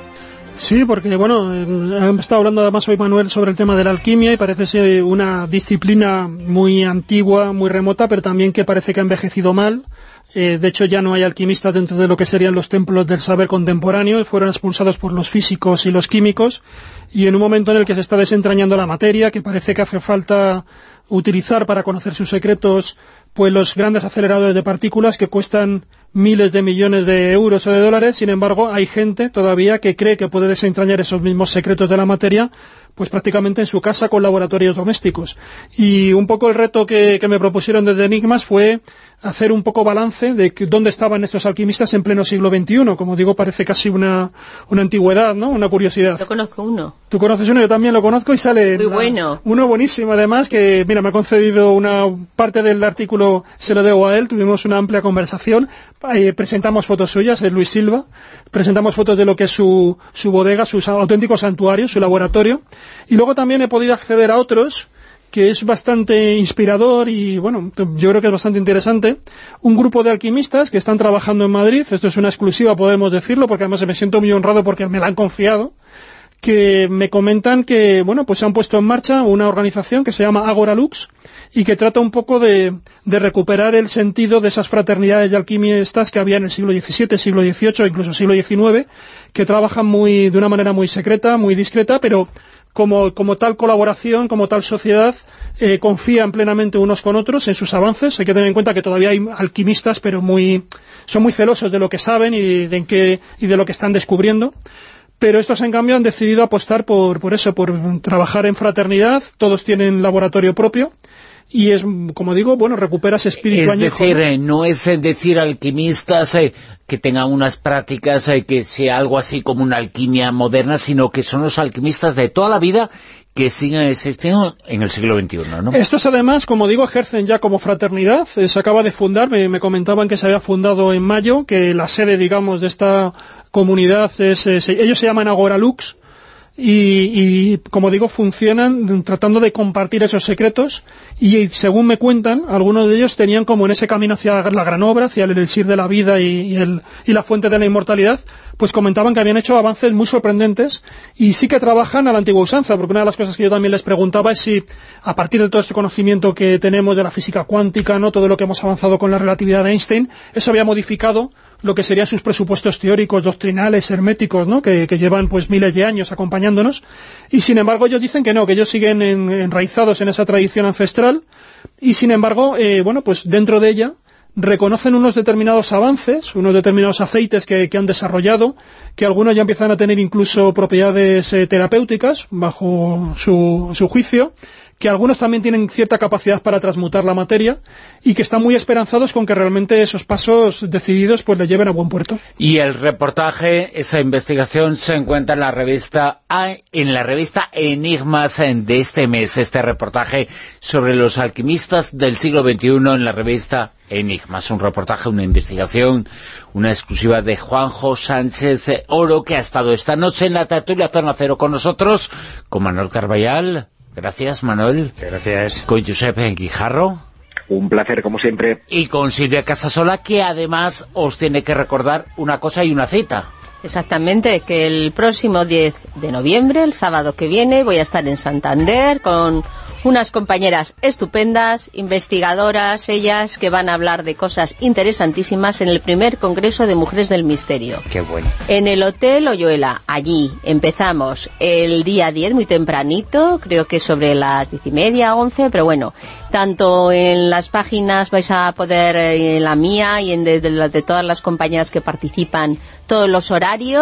Lo ha estado organizando un compañero que ha participado también en La Rosa de los Vientos, Miguel Ángel Ruiz, y yo creo que va a estar muy bien, va a funcionar, y bueno, pues ya os contaré la experiencia a la vuelta, así y que el ya público sabéis. mixto, recuerda que el público es mixto, a ver si van a pensar que sí, solo también no, para... no, no es verdad, que hay alguno que lo ha preguntado, no, no, no, no, no hay, no hay, vamos, nosotros estamos encantados de recibir a todos los chicos y cuanto más guapos mejor.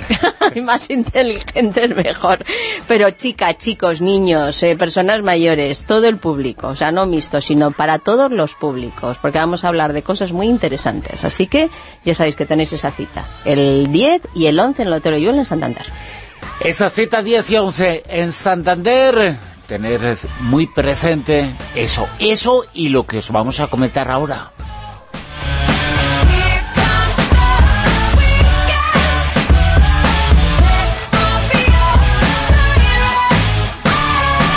En Onda Cero, La Rosa de los Vientos.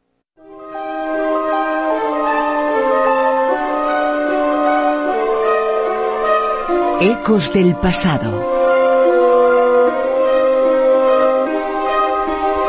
Más películas malditas, más películas en donde ocurrieron hechos extraños y en donde, en los lugares en los que se rodó y en otros eh, sitios, y al verla también, pasan cosas raras.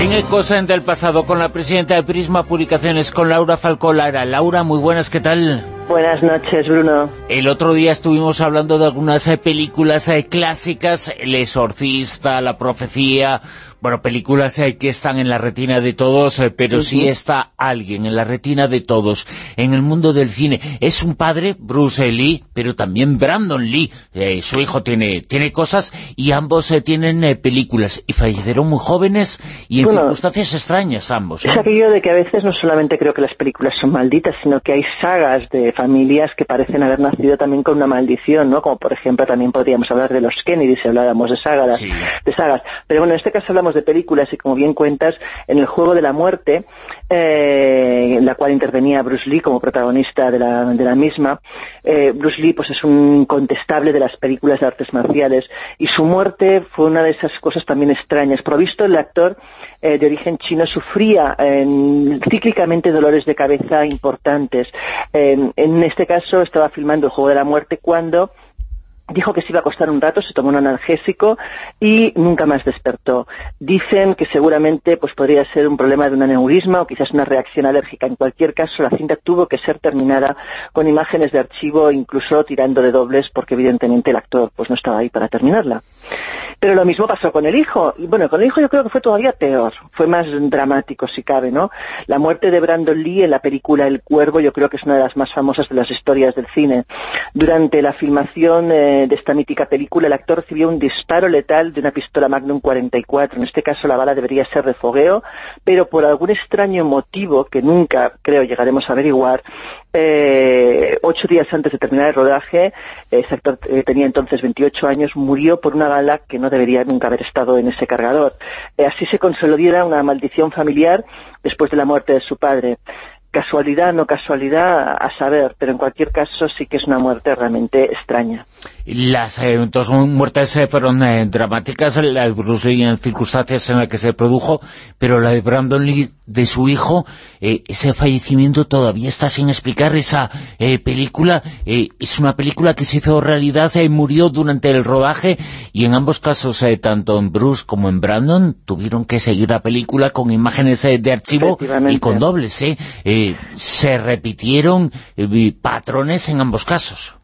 Sí, sí, realmente son esos casos que te digo que no sé si decir que las películas son malditas o los malditos quizás será pues la saga familiar, pero bueno. De todas formas a mí me vas a me vas a permitir que recomiende, ahora que hemos eh, mencionado la figura de Bruce Lee, lo conocemos eh, por esas películas eh, de artes marciales, pero seguramente su gran faceta, que fuera el filósofo, la de maestro, la de profesor, era profesor en la Universidad de, Washington, en Seattle, él era un filósofo reconocidísimo, pero bueno, fue más conocido y más popular por sus eh, películas eh, y como actor, que era extraordinario, las artes marciales las dominaba perfectamente. Pero luego eh, se leen sus textos, se leen sus, sus ideas, sus preceptos.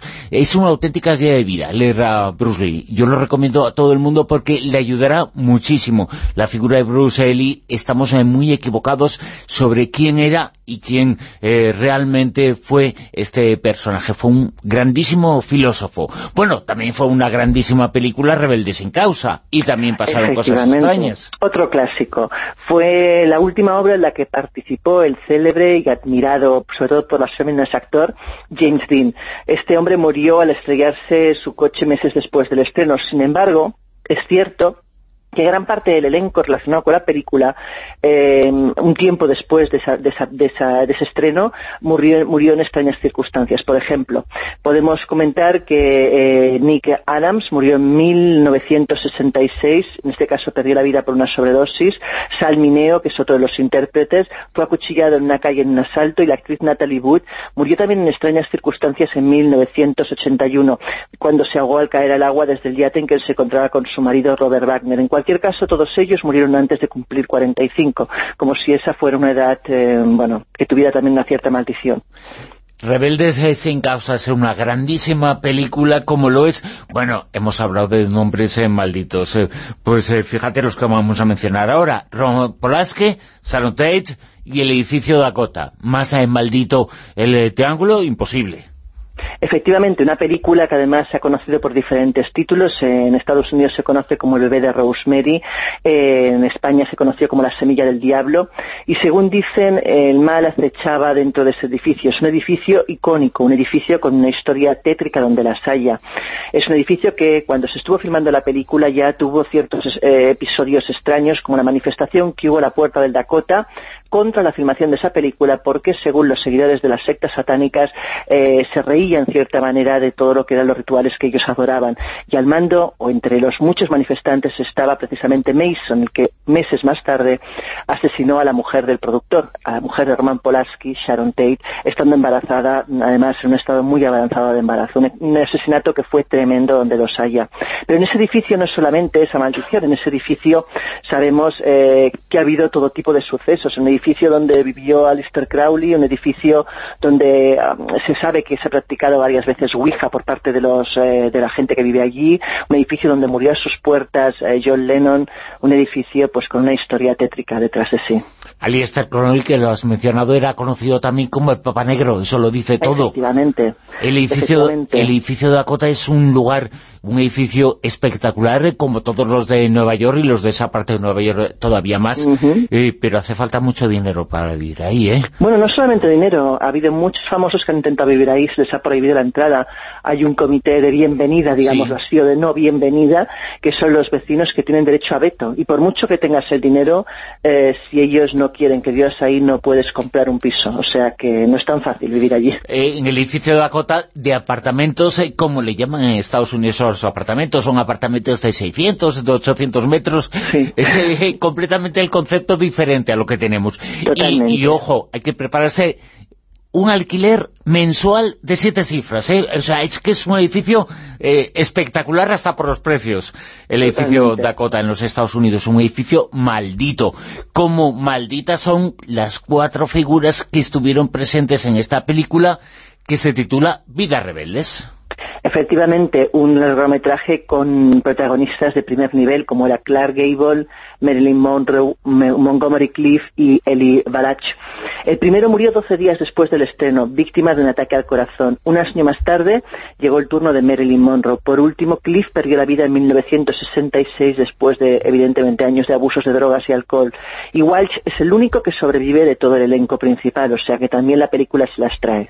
Desde luego que sí, protagonizada por cuatro grandes de la historia de Hollywood, eh, Grable, eh, Marilyn Monroe, Montgomery Cliff y Eli Boach. Esta película, Vidas eh, Rebeldes, como otra grande, también clásica, es la película Atuk. En este caso es una película quizás no del todo conocida, a pesar de no tan importante como algunas de las otras, claro. Es una película, fíjate, basada en una novela de 1963 que se llamaba El incomparable Atú, que escribió un escritor canadiense llamado Morderach eh, Richler. Y Atú que es una sátira sobre el racismo, la vida moderna, donde se describen las aventuras pues de un eh, pescador esquimal llamado Atú, precisamente. Este caso eh, yo creo que tiene más relación con la maldición que tiene el propio guion. ¿Por qué? Y os cuento. La primera víctima fue el cómico John Belushi, que leyó el guion en 1982. Poco después murió de una sobredosis a los 33 años. Entonces fue Sam Kinison que aceptó el papel principal. Kinison llegó a firmar el contrato y a rodar una escena, pero luego se arrepintió y abandonó el, proyecto. En 1992 su coche fue arrollado por un camión conducido por un adolescente borracho. Murió con 38 años. Una copia de ese guion fue enviada a John Candy dos años después. Este hombre pobre murió de un ataque al corazón precisamente el día antes del doceavo aniversario de la muerte de John Belushi el 4 de marzo de 1994. Junto a su cadáver, ¿qué, te imaginas que se encontró? Pues el guion de Atuca abierto. En este caso murió a los 43 años de edad. En noviembre de ese mismo año eh, también falleció eh, Michael O'Donoghue, guionista y actor. O'Donoghue era amigo y común, eh, era amigo común, perdona, de Belushi y de Kinison, y fue quien ofreció el guion a ambos tras echarle un vistazo. Tras años con migrañas incuriables, este pobre hombre sufrió una hemorragia cerebral que le llevó a la tumba con 54 años. Luego fue Chris Farley. ¿Qué pasó con este hombre? Pues que se declaró dispuesta a retomar el legado, y vaya si lo hizo. Unos días antes de firmar el papel, murió de sobredosis. Para rematar, poco antes de su muerte, Chris Farley le enseñó una copia del guion al cómico Philip Harman, el que intentó convencer, al que intentó convencer para que interpretase el papel secundario de la película. Seis meses después de la muerte de Farley, el 28 de mayo de 1998, Phil Harman es asesinado por su mujer, a la que había amenazado con abandonar. Tras ser rodada por, tras ser rodeada por la policía, ella se suicidó con 49 años. Vamos, una ristra de muertos debido a un puñetero guion, mejor eh, dicho. Dicen que una gran película empieza por un gran guion, eh, pero una gran película maldita también, ¿eh? Aquí el guion se las trae, desde luego. No aconsejo a nadie que si cae en sus manos ese guion, mejor que no lo lean. Sí, sí, sí. Vamos, es un guion maldito. Yo creo que ella, su historia, nos demuestra absolutamente todo. Es el guion más maldito de la historia de Hollywood. Y para cosas eh, no malditas sino benditas, eh, maravillosas, estupendas, fantásticas, porque es el destino turístico más importante del mundo, el más eh, visitado. Hablamos de Egipto y allá te vas con todo el mundo que quiere ir contigo. Efectivamente, bueno, no solo conmigo, también va a ir Lorenzo Fernández Bueno, Josep Guijarro, eh, Juan Freeman y yo misma. Los cuatro haremos pues de guías por todo lo que es Egipto del 27 de diciembre al 3 de enero. ¿A quién no le apetece pasar un fin de año en el Nilo?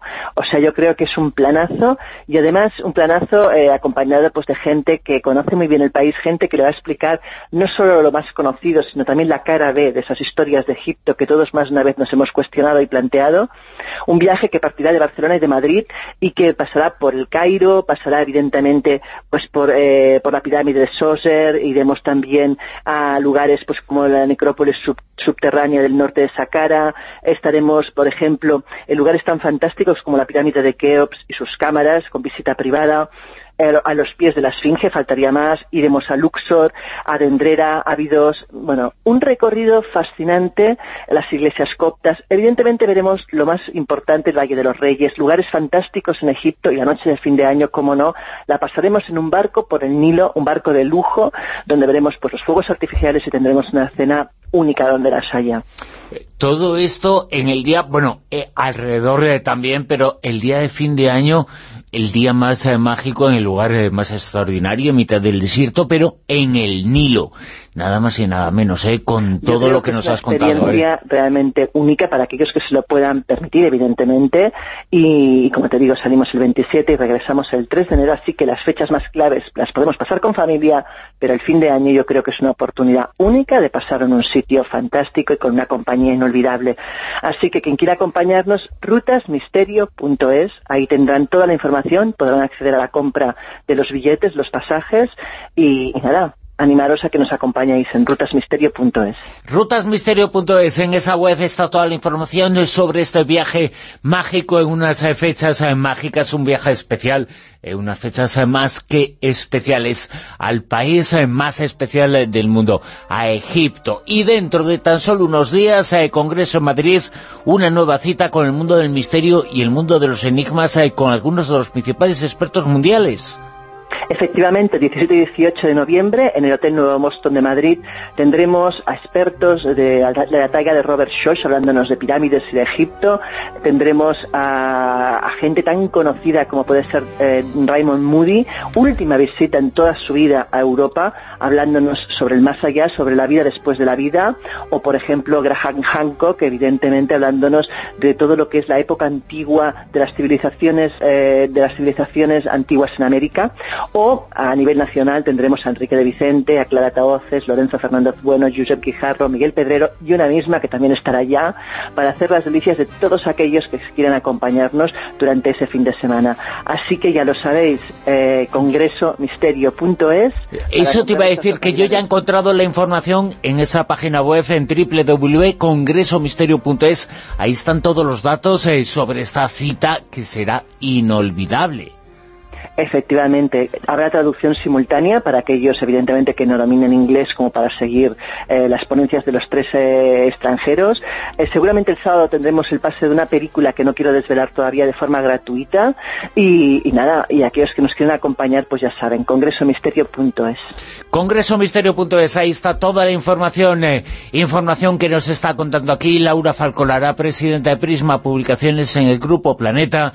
Dentro de siete días nos volvemos a hablar y volvemos a conocer más ecos del pasado. Laura, muchas gracias. Gracias a vosotros. Buenas noches.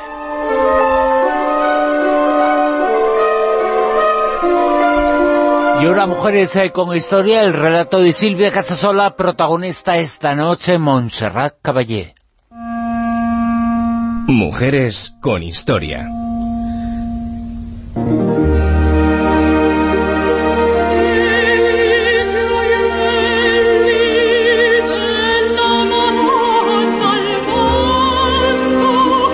El pasado 6 de octubre nos enterábamos de la fatal noticia. Montserrat Caballé, la soprano española más conocida en el mundo, había fallecido.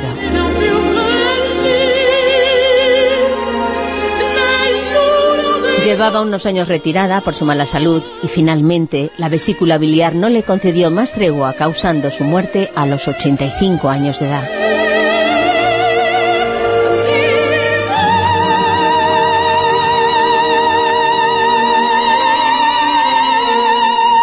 El 17 de noviembre se va a oficiar una misa en honor de Montserrat Caballé en la Catedral de Barcelona con el Requiem de Verdi.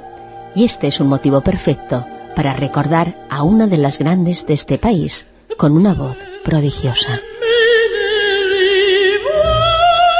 Homenaje que dedico a tres rosamenteros muy queridos, dos en Barcelona, Mónica y Carlos, que me pidieron que le dedicara Mujeres con Historia a la gran diva española, petición en la que coincidieron con una persona muy especial para mí, Borja Wallon.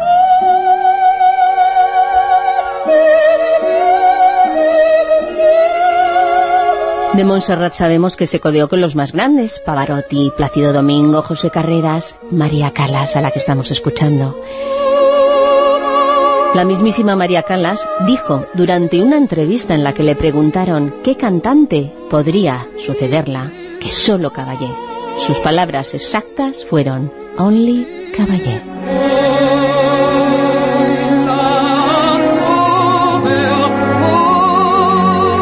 Todo aparenta que Montserrat Viviana Concepción Caballé Folk tuvo una vida fácil y tranquila, pero nada más lejos de la realidad.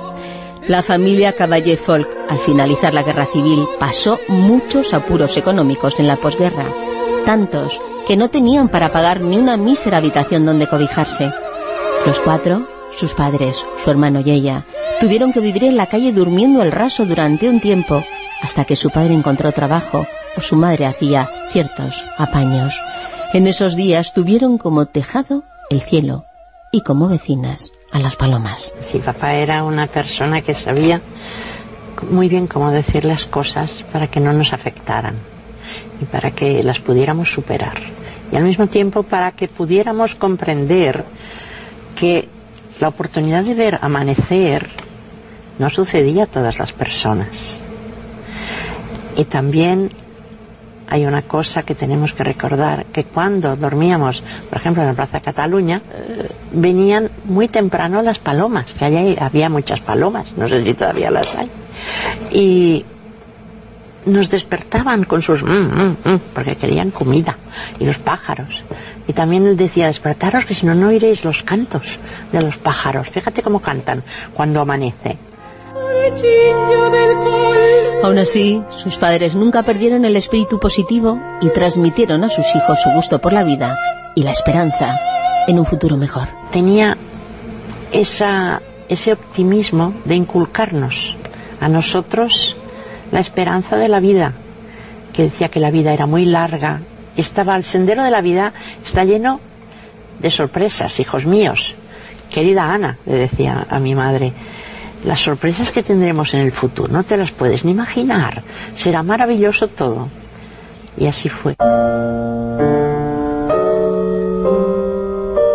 Montserrat recuerda cómo su madre le contagió su pasión por la música. Siendo niña apuntaba actitudes para el canto y en cuanto reunieron un poco de dinero, la apuntaron al Conservatorio Superior de Música del Liceo de Barcelona.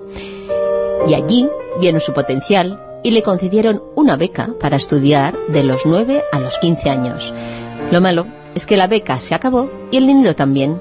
Entonces fue cuando su tío entró en acción. El hermano de mamá, que era vigilante nocturno de una zona de Barcelona bastante privilegiada, eh, nos habló de una familia, la familia Bertrami, que hacían muchas obras para cultura y para hospitales y cosas así. Y papá escribió una carta como si la escribiera yo, porque yo escribía muy mal. Continúo haciéndolo, pero entonces nos pareció mejor que le escribiera la carta. Y la escribió muy bonita, como él sabía hacerlo. Y contestaron y dijeron que sí, que habían pedido informes al conservatorio y habían pedido informes al, cura de la parroquia de las Corts, donde nosotros habitábamos, y que habían sido buenos y que estaban dispuestos a ayudar. Me ayudaron hasta que tuve 22 años. Montserrat tuvo en su carrera una profesora esencial, Eugenia Kemeni, que le enseñó a sacar el máximo partido a su voz. La clave estaba en controlar las abdominales. Ella nos nos hizo hacer los ocho primeros meses a los alumnos que había, nos hizo hacer gimnasia, abdominales, que eran la base, pues el fundamento del sonido. A mí me sorprendió mucho que me dijera esto, pero lo hicimos, nos puso libros encima, nos hacía respirar como si fuéramos al lavabo y no pudieras. Sí, era muy cómico, pero era así. Y después empezamos a cantar y entonces al, levantar las abdominales sube el diafragma y el área hacia arriba. Es muy fácil.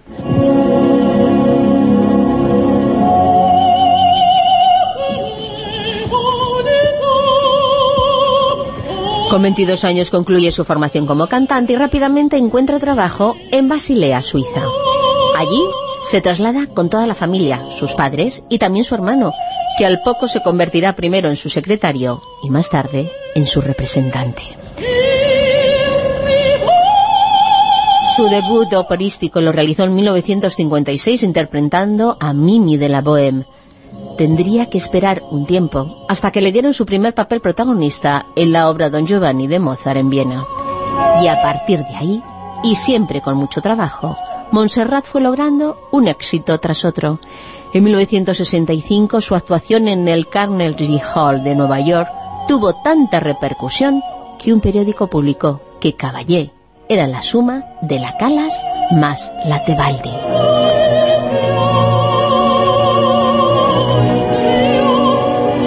Su hermano, como he referido, se convirtió en su representante. El primer contrato que hicieron fue un despliegue de intenciones en un papel escrito a boli donde sobre todo exponían los sentimientos y cariño que sentían el uno por el otro. Caballé sabe que su hermano fue la persona más leal y noble que supo encumbrar su carrera. Lo que él buscaba era que yo pudiera ir adelante y salir adelante. Y Carlos fue mi guía en todo lo que hice en mi carrera, en todo.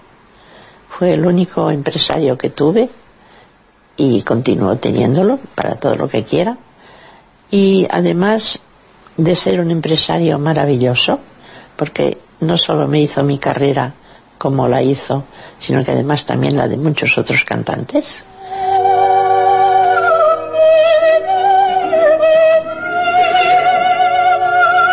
El amor también llegó a su vida. Bernabé Martí era un tenor aragonés al que conoció haciendo una sustitución en La Coruña en la obra Madame Butterfly. Poco a poco, el amor prendió en ellos, casándose en 1964. Es una persona muy especial. Bernabé es muy especial. Es el, es el hombre con el que me casé, no porque cantara, sino por cómo era y cómo es. Es un ser humano mil por cien. Para él todo es más importante que el canto y todo es más importante que la misma música. Lo importante son los seres. Y me ha enseñado mucho en este campo a mí, porque también me he dado cuenta que tiene razón.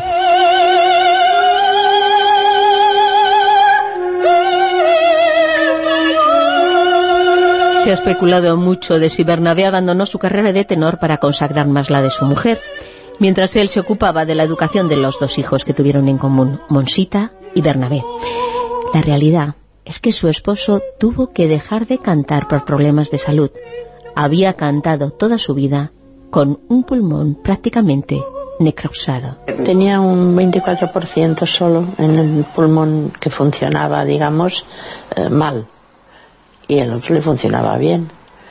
Y eso se descubrió cuando volvimos de París, precisamente de cantar la norma. Pero el motivo principal fue porque en San Francisco él tuvo un infarto. Y el médico aseguraron que fuera bien que volviera, y si podíamos, y que no, no cantara ni hiciera grandes viajes largos. Increíble. Y así fue, así fue. Montserrat ya era una diva una diva reconocida y valorada por críticos y espectadores. Cientos de representaciones con gran éxito de multitud de óperas por los mejores teatros del mundo avalaban su trabajo. Y uno de los máximos admiradores que tenía fue otro grande de la música, que en estos días es noticia por el esceno de la película Bohemian Rhapsody. ¿Quién no recuerda este momento épico?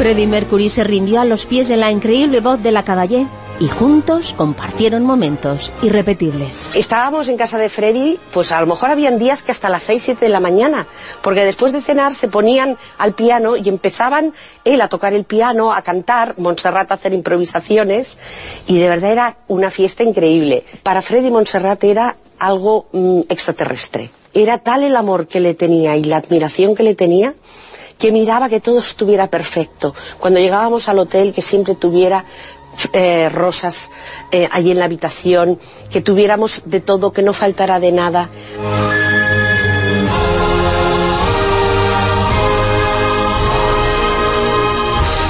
La sobrina de Montserrat siempre recordará aquellos encuentros, no en vano. Freddy lo manifestó ante la prensa cuando se reunieron para grabar varias canciones, entre ellas la mítica canción Barcelona, himno emblemático de las Olimpiadas de 1992. Trabajar con ella era como un sueño, como un sueño que ahora se hace realidad.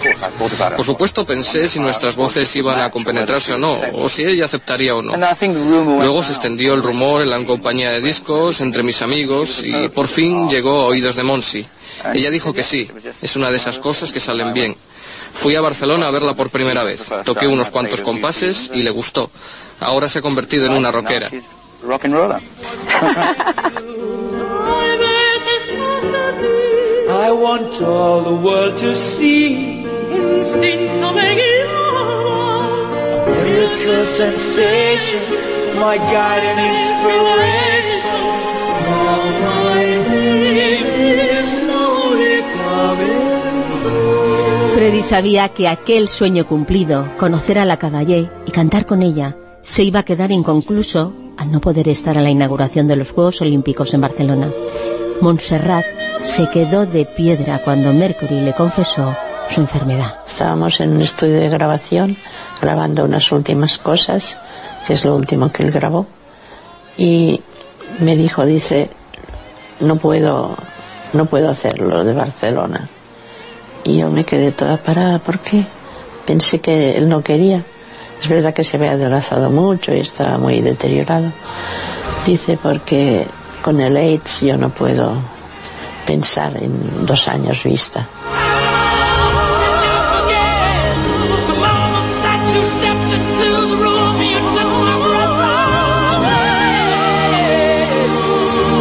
La canción Barcelona interpretada por ambos fue un verdadero hito y Caballé cumplió uno de los últimos deseos de Freddy, interpretar el fantasma de la ópera. Y me dijo que le hubiera gustado que cantara el aria del fantasma de la ópera.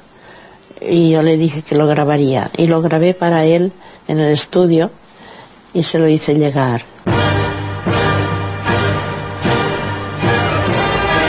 Pero no todo ha sido un viaje placentero y de color de rosa. A la Caballé también se la criticó por no llevarse bien con algunos colegas de profesión, como la soprano Victoria de los Ángeles o el tenor Alfredo Kraus.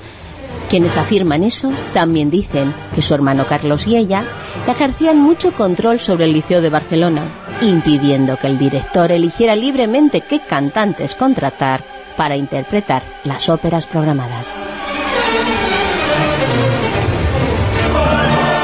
Mientras estuvo de director del liceo Juan Antonio Pamies, pues la relación fue fantástica. De hecho, se sabe que Montserrat rebajaba su caché en Barcelona para que éste pudiera contratar a cantantes internacionales muy importantes. En cambio, la relación pues con el nuevo promotor del liceo, Josep María Busquet, pues no fue buena. A él no le gustaban nada las confianzas e interferencias de los hermanos Caballé a la hora de tomar decisiones en la programación del liceo y Montserrat dejó de cantar en su querido teatro.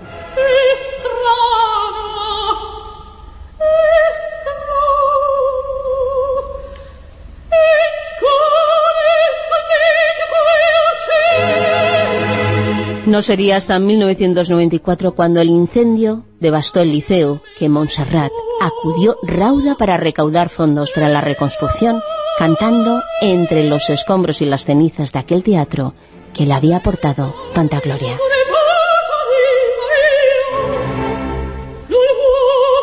Y es que la Caballé siempre fue una mujer muy comprometida con las causas justas y su solidaridad y empatía las manifestó en multitud de ocasiones. Y también necesito, y lo necesito de veras, participar en ciertas misiones para ayudar a la gente, porque he estado en lugares tremendos a través de la misión y, francamente eh, no tiene nada que ver con la vida que vivimos. Nada. Incluso los suburbios peores de aquí no tienen nada que ver con la falta de agua que hay que caminar 30 kilómetros para tener una botella de agua de un, de un laguito. O para ir a recoger comida que tiran de los aviones. O para ir a hospitales donde no hay nada para curar. O sea, esas son cosas que te ayudan a comprender, pero al mismo tiempo te ayudan también a ver qué cruel es el mundo, ¿verdad?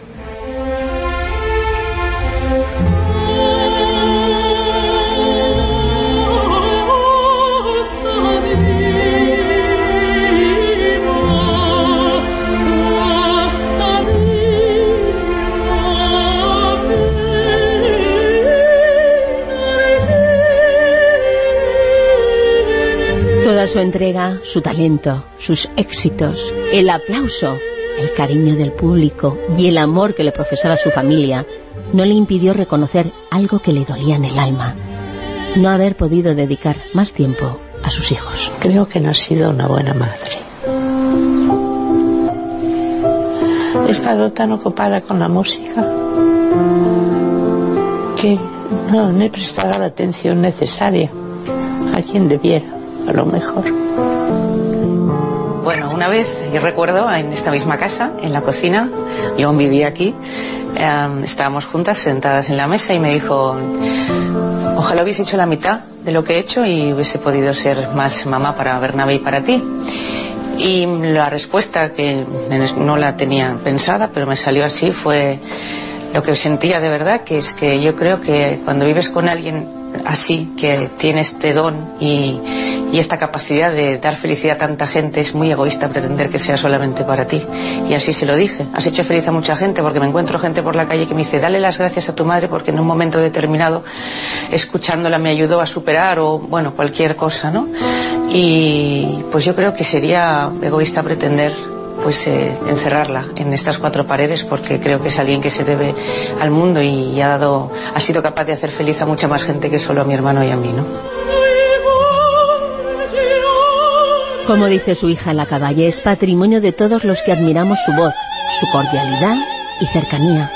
Una mujer con los pies en la tierra que sabía muy bien el valor de las cosas importantes. La vida real es otra cosa. La vida, la vida real es, es la, ¿cómo diría yo? La fraternidad, el amor a los demás, el comprenderles, el respetarles, sus religiones, sus creencias y poder dialogar con las personas, no solo hablar, no solo hablar de lo que tú piensas, sino respetar lo que piensan, mirar de entenderlo, porque la hermandad solo nace con amor y, y entendimiento.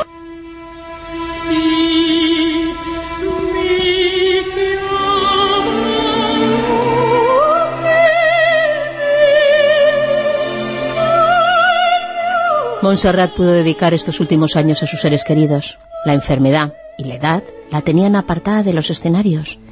En contadas ocasiones salía de casa o atendía a los medios. Su última entrevista se la concedió a Maricruz Soriano. De hecho, muchos de los cortes que habéis escuchado hoy pertenecen a esta entrevista.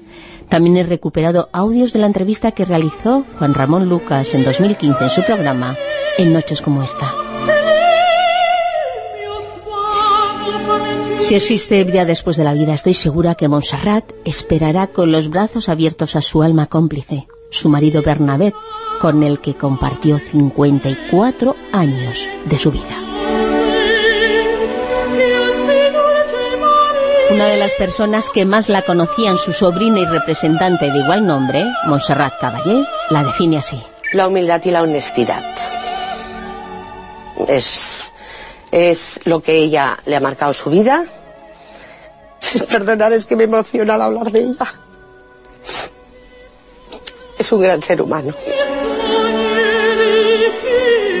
Montserrat ha sido y es un auténtico ejemplo para los miles de cantantes de todo el mundo que se han dedicado al bel canto por influencia de ella.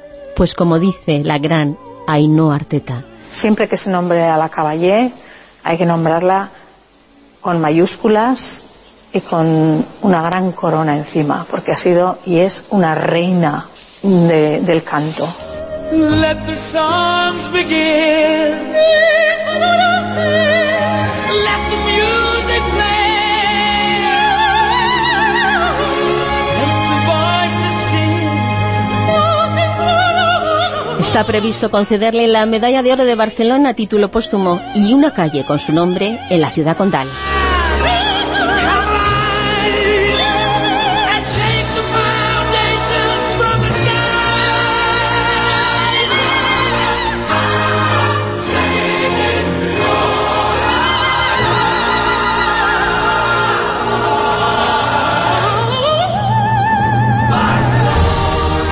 Recordad, el próximo 17 de este mes, si estáis por Barcelona, acercaros a la catedral para darle un último adiós a la gran diva española del bel canto, a la gran Montserrat Caballé.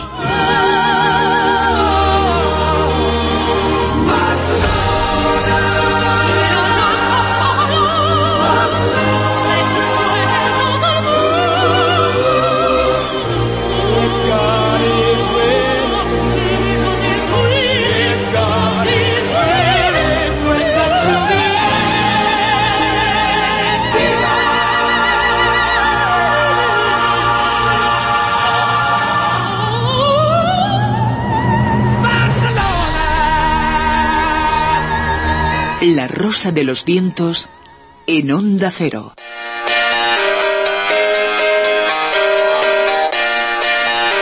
Fronteras del Futuro.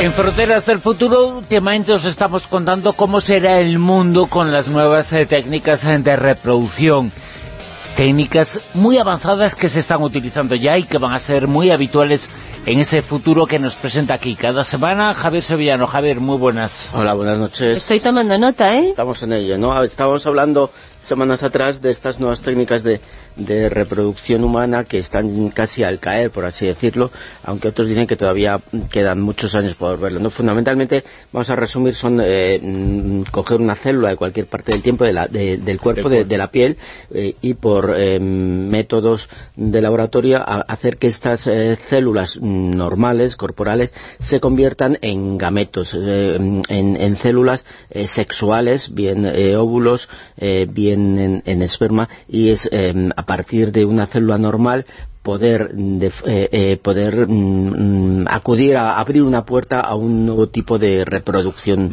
humana. Esto abre una, una, posibilidad tremenda y lo que tiene son consecuencias tanto buenas como malas en, el orden social. Esa reproducción del futuro para resumirla puede consistir en el hecho de que con un trocito de piel que cojamos de alguien ya podemos eh, generar lo que puede ser los gametos sexuales y exactamente. Y, en, el, en, la gran cantidad de, que los expertos han visto de las consecuencias que estas puedan tener socialmente tanto buenas como malas pues evidentemente habíamos hablado ya aquí de que eh, al igual que ocurre de forma natural en los hombres las mujeres podrían tener hijos sin importar eh, la edad que tuvieran. Esta sería una de las fundamentales y, principales consecuencias. Otro podría ser al eh, al, modificarla genéticamente podríamos em, eliminar muchas enfermedades que actualmente asolan a la, a la humanidad, pero mm, también lo que en esta reproducción, en este tipo de reproducción,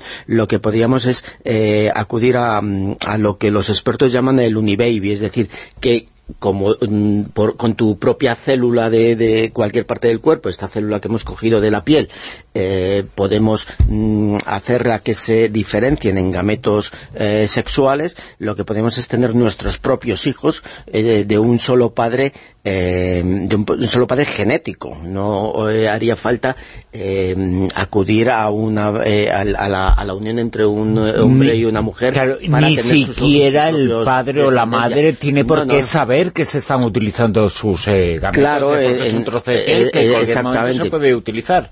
Otra de las eh, consecuencias que podríamos eh, tener, que es muy importante de cara a la investigación científica, es que eh, se soslayaría esa prohibición que existe de investigar con embriones más allá de los 14 días, ¿no? Los embriones tal y como están considerados hoy día, al ser, digamos, células que producen unos embriones fuera de las circunstancias normales, actuales, pues se podría llegar a investigación, eh, habría que regularlo, ¿no? Pero eh, a priori mm, mm, evitarían ese, esa prohibición de los 14 días de los embriones eh, naturales. Otra de las consecuencias que también socialmente podrían derivarse de esta nueva forma de reproducción es em, probar estas células en lo que de forma real se crearía un descendiente humano pero de una forma no natural, por así decirlo. Entonces eh, se abriría la puerta a probar en este embrión eh, una forma de, mm, de eh, circunstancias, no ya de, solucionar eh, eh, enfermedades, sino circunstancias que a día de hoy mm, no se pueden realizar, evidentemente, de forma ética eh, con, los embriones humanos.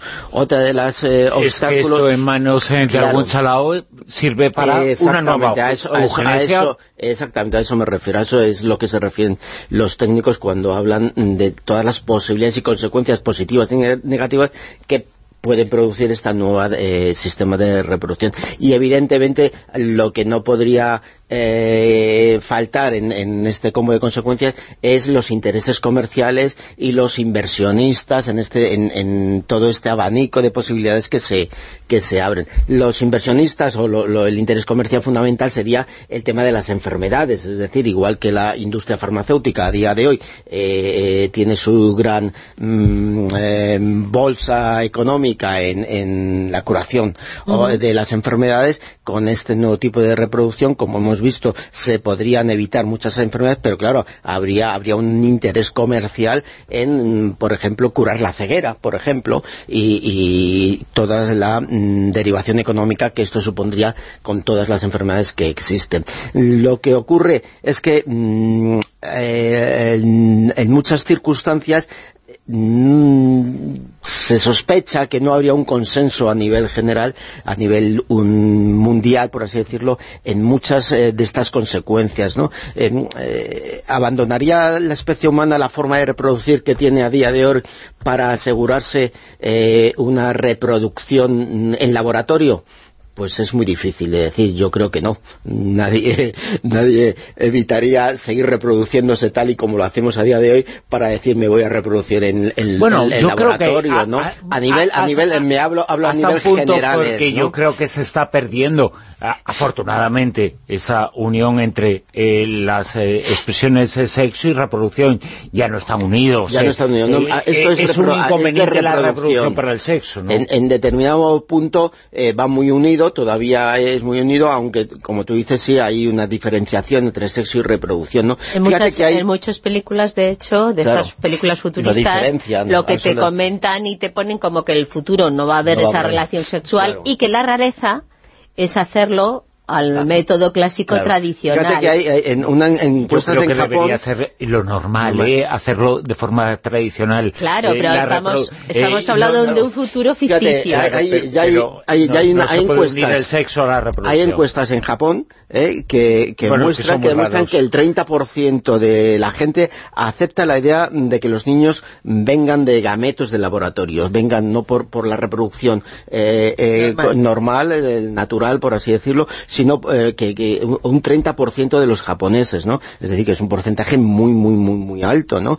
Y bueno, luego otra de las consecuencias, en este caso sería que habría una un cultivo de embriones, una disponibilidad de embriones en, en, masa, en, en plan catálogo. Eh, claro, sí, por, por así decirlo, al haber una gran cantidad, eh, imaginando que de una célula de la piel mm, pueden salir embriones, habría una gran disponibilidad de embriones eh, para, para, multitud de cosas, no solo para eh, llegar a, de esos embriones a hacer eh, un ser humano, sino para investigación, para bueno mm, cosas mm, que no se nos pasan ahora mismo por la cabeza. Los padres podrían elegir la reproducción artificial no solo para evitar enfermedades, sino también para elegir cuál es el, cuál va a ser el, el, el embrión, su hijo más bonito, más guapo o más inteligente, ¿no? Según el concepto cultural de ellos. Claro, exactamente. Esto no solo mm, eh, con el embrión en, en, laboratorio, sino se podría también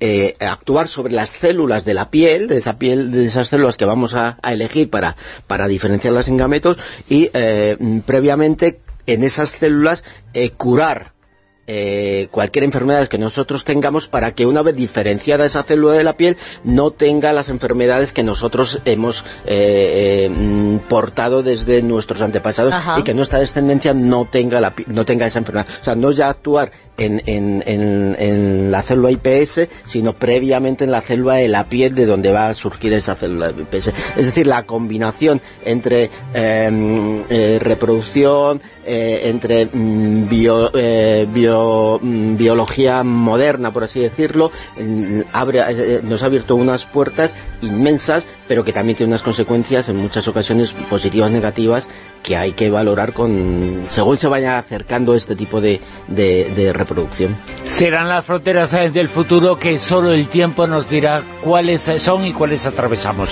Volvemos en La Rosa los Vientos el próximo sábado a la una de la madrugada, a las 12 en la Comunidad Canaria. Gracias. Adiós.